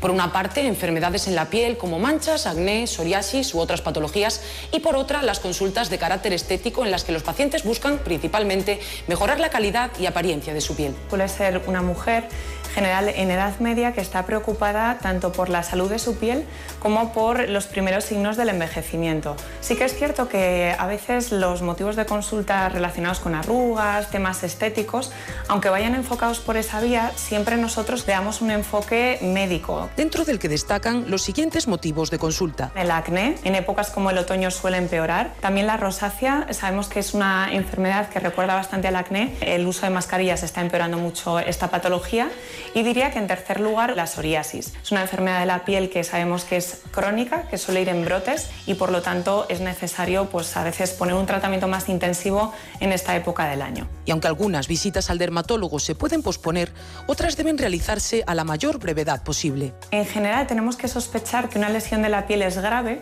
sobre todo cuando vemos un lunar que cambia de aspecto. Podemos estar ante un melanoma, que es uno de los tumores más graves a nivel de la piel y que nos deben hacer eh, consultar con nuestro dermatólogo de una forma rápida. Y para prevenir este tipo de problemas, los expertos recomiendan cuidarla de los agentes de riesgo externos y prestar atención a cualquier señal de anomalía. Bueno, y ahora volvemos a lo que es la, la más eh, ortodoxa de las, de las eh, prácticas que realizan en la, el grupo del doctor, del doctor Pedro Jaén. En este caso vamos a ir a la psoriasis o el psoriasis, que no se ha dicho, pero tiene factores psicológicos, que nadie piense que esta patología puede dar lugar a disfunción eréctil, pero miren este informe. Las relaciones sexuales son fundamentales para la salud de la convivencia en pareja. Mucho. Y a cualquier edad, además. Sí. Pues fíjate, para que el día sea mejor. O sea, lo tengo, no sé si tú lo tienes Sí, claro, sí, pero sí, yo- no, vamos, clarísimo, para que el día vaya mejor, fíjate. Vamos, me parece básico. No creo que sea lo más importante, pero es muy importante. Sin embargo, y aunque no suele hablarse de ello, algunas enfermedades están directamente relacionadas con un empobrecimiento en la esfera sexual. Es el caso de la psoriasis. Un 50% de las personas que la padecen sufren una reducción en la satisfacción sexual que puede verse además agravada si la enfermedad se desarrolla en las zonas genitales. El ardor, el picor y la mayor sensibilidad, además de la fricción o la frotación, pueden hacer que los síntomas empeoren severamente. Además, en el caso de la artritis psoriásica, el dolor crónico y la fatiga también contribuyen a agravar la situación. El pubis y los labios mayores en las mujeres y el pene y el escroto en el caso de los hombres son las zonas en las que frecuentemente se manifiestan rojeces y picor, aunque sin escamas debido a la humedad de la zona. Es importante saber que algunos tratamientos para estos síntomas están asociados con trastornos de la disfunción eréctil. Sin embargo, las lesiones cutáneas no son lo único que afecta al terreno sexual. El factor psicológico es otro de los obstáculos a los que se tienen que enfrentar estos pacientes, ya que la psoriasis está asociada con una disminución de la autoestima que desemboca, por tanto, en una pérdida del apetito sexual. Hay cosas que, que la gente se corta, evidentemente. Normalizar temas como este, como ven, todavía tabúes en la sociedad y compartirlos con profesionales en la materia contribuye a seguir buscando soluciones para mejorar la vida de estos pacientes. Bueno, hay muchas cosas que se pueden hacer en la dermatología porque deriva o va, la sociedad va adelante y las necesidades sociales también, ¿no? Tenemos mucha información, había una de tatuajes, pero nos importa más qué preguntan ustedes desde fuera. Marina Turiak. Es relacionado con la psoriasis, doctor. ¿Son los fármacos biológicos la esperanza para los pacientes que la sufren? En este momento eh, son la, la solución para los pacientes con psoriasis más grave, sin duda. Y eh, posiblemente en el futuro sea la solución para cada vez mayor número de pacientes, aunque su psoriasis no sea tan grave, porque los eh, efectos secundarios que todos los medicamentos tienen cada vez son menores y el, eh, el efecto, la eficacia cada vez es mayor. Se administran em, cada cierto número de días o semanas y el paciente puede permanecer limpio eh, en un gran número de casos. Eh, pero no debemos olvidar el resto de los tratamientos que también son muy efectivos. Los tratamientos tópicos, la fototerapia con radiación ultravioleta selectiva para los pacientes con psoriasis y algunos fármacos clásicos que todavía tienen interés para el tratamiento de esta enfermedad. Muy bien. Hay, una, hay una, un tema que es, apasionante y da mucho miedo al principio a los pacientes, que es la cirugía de Mohs, que es un, un tipo de cirugía que aparte de ser de intentar buscar la profundidad de, la, de lo que es eh, un cáncer, ¿no? que a veces, eh, como la, diríamos, como la- las raíces de un, de un árbol, hay que ir a buscarlo y luego hacerlo también que no parezca que haya pasado nada.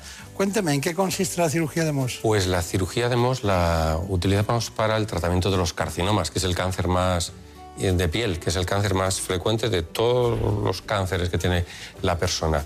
Y nos permite de forma muy precisa, microscópica, el, eh, eh, controlar la curación prácticamente al 100% de todos los cánceres que tienen una indicación quirúrgica, con la menor pérdida de tejido sano. Es una cirugía de una gran precisión y una altísima tasa de curación. Está bien. Bueno, eh, bueno, pues ya saben, podríamos estar aquí toda la vida hablando de dermatología, como ocurre cada día. Tengo aquí datos que indican que prácticamente más de 74.000 personas en España desarrollan cáncer cutáneo o también no melanoma y también vemos datos de 700.000 pacientes vistos en España cada año, ¿no? por, por el conjunto de sus compañeros que representan la sociedad. ¿Me da, me da alguna conclusión que podamos decir que es muy difícil combinarlas todas, pero algo que pueda decir a todo el mundo?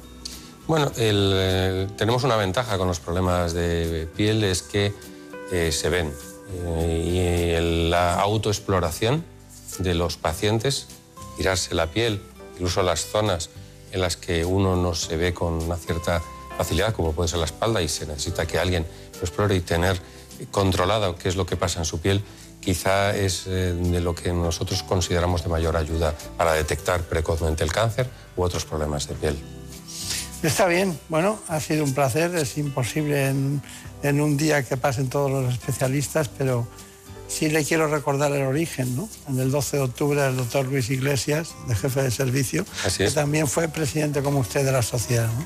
Así es. Así que bueno, mucha suerte y que, bueno, que no pase nunca nada, que todo vaya bien. Muchas gracias. En buenas manos.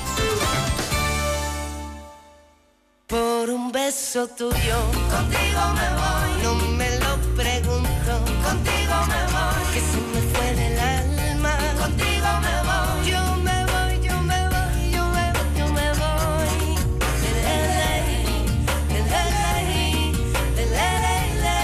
hemos tenido la oportunidad de conocer la magnífica realización de David Fernández.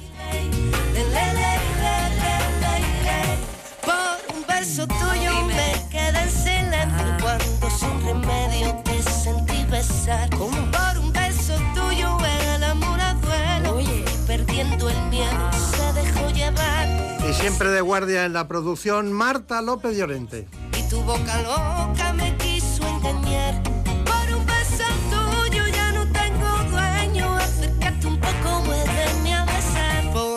beso tuyo, contigo me voy. La semana que viene volvemos. Y les recomiendo que este domingo, de 9 a 10 de la mañana, pueden ver ustedes el programa ¿Qué me pasa, doctor? Con sus mismos autores y los mejores periodistas en salud. La cadena es la sexta.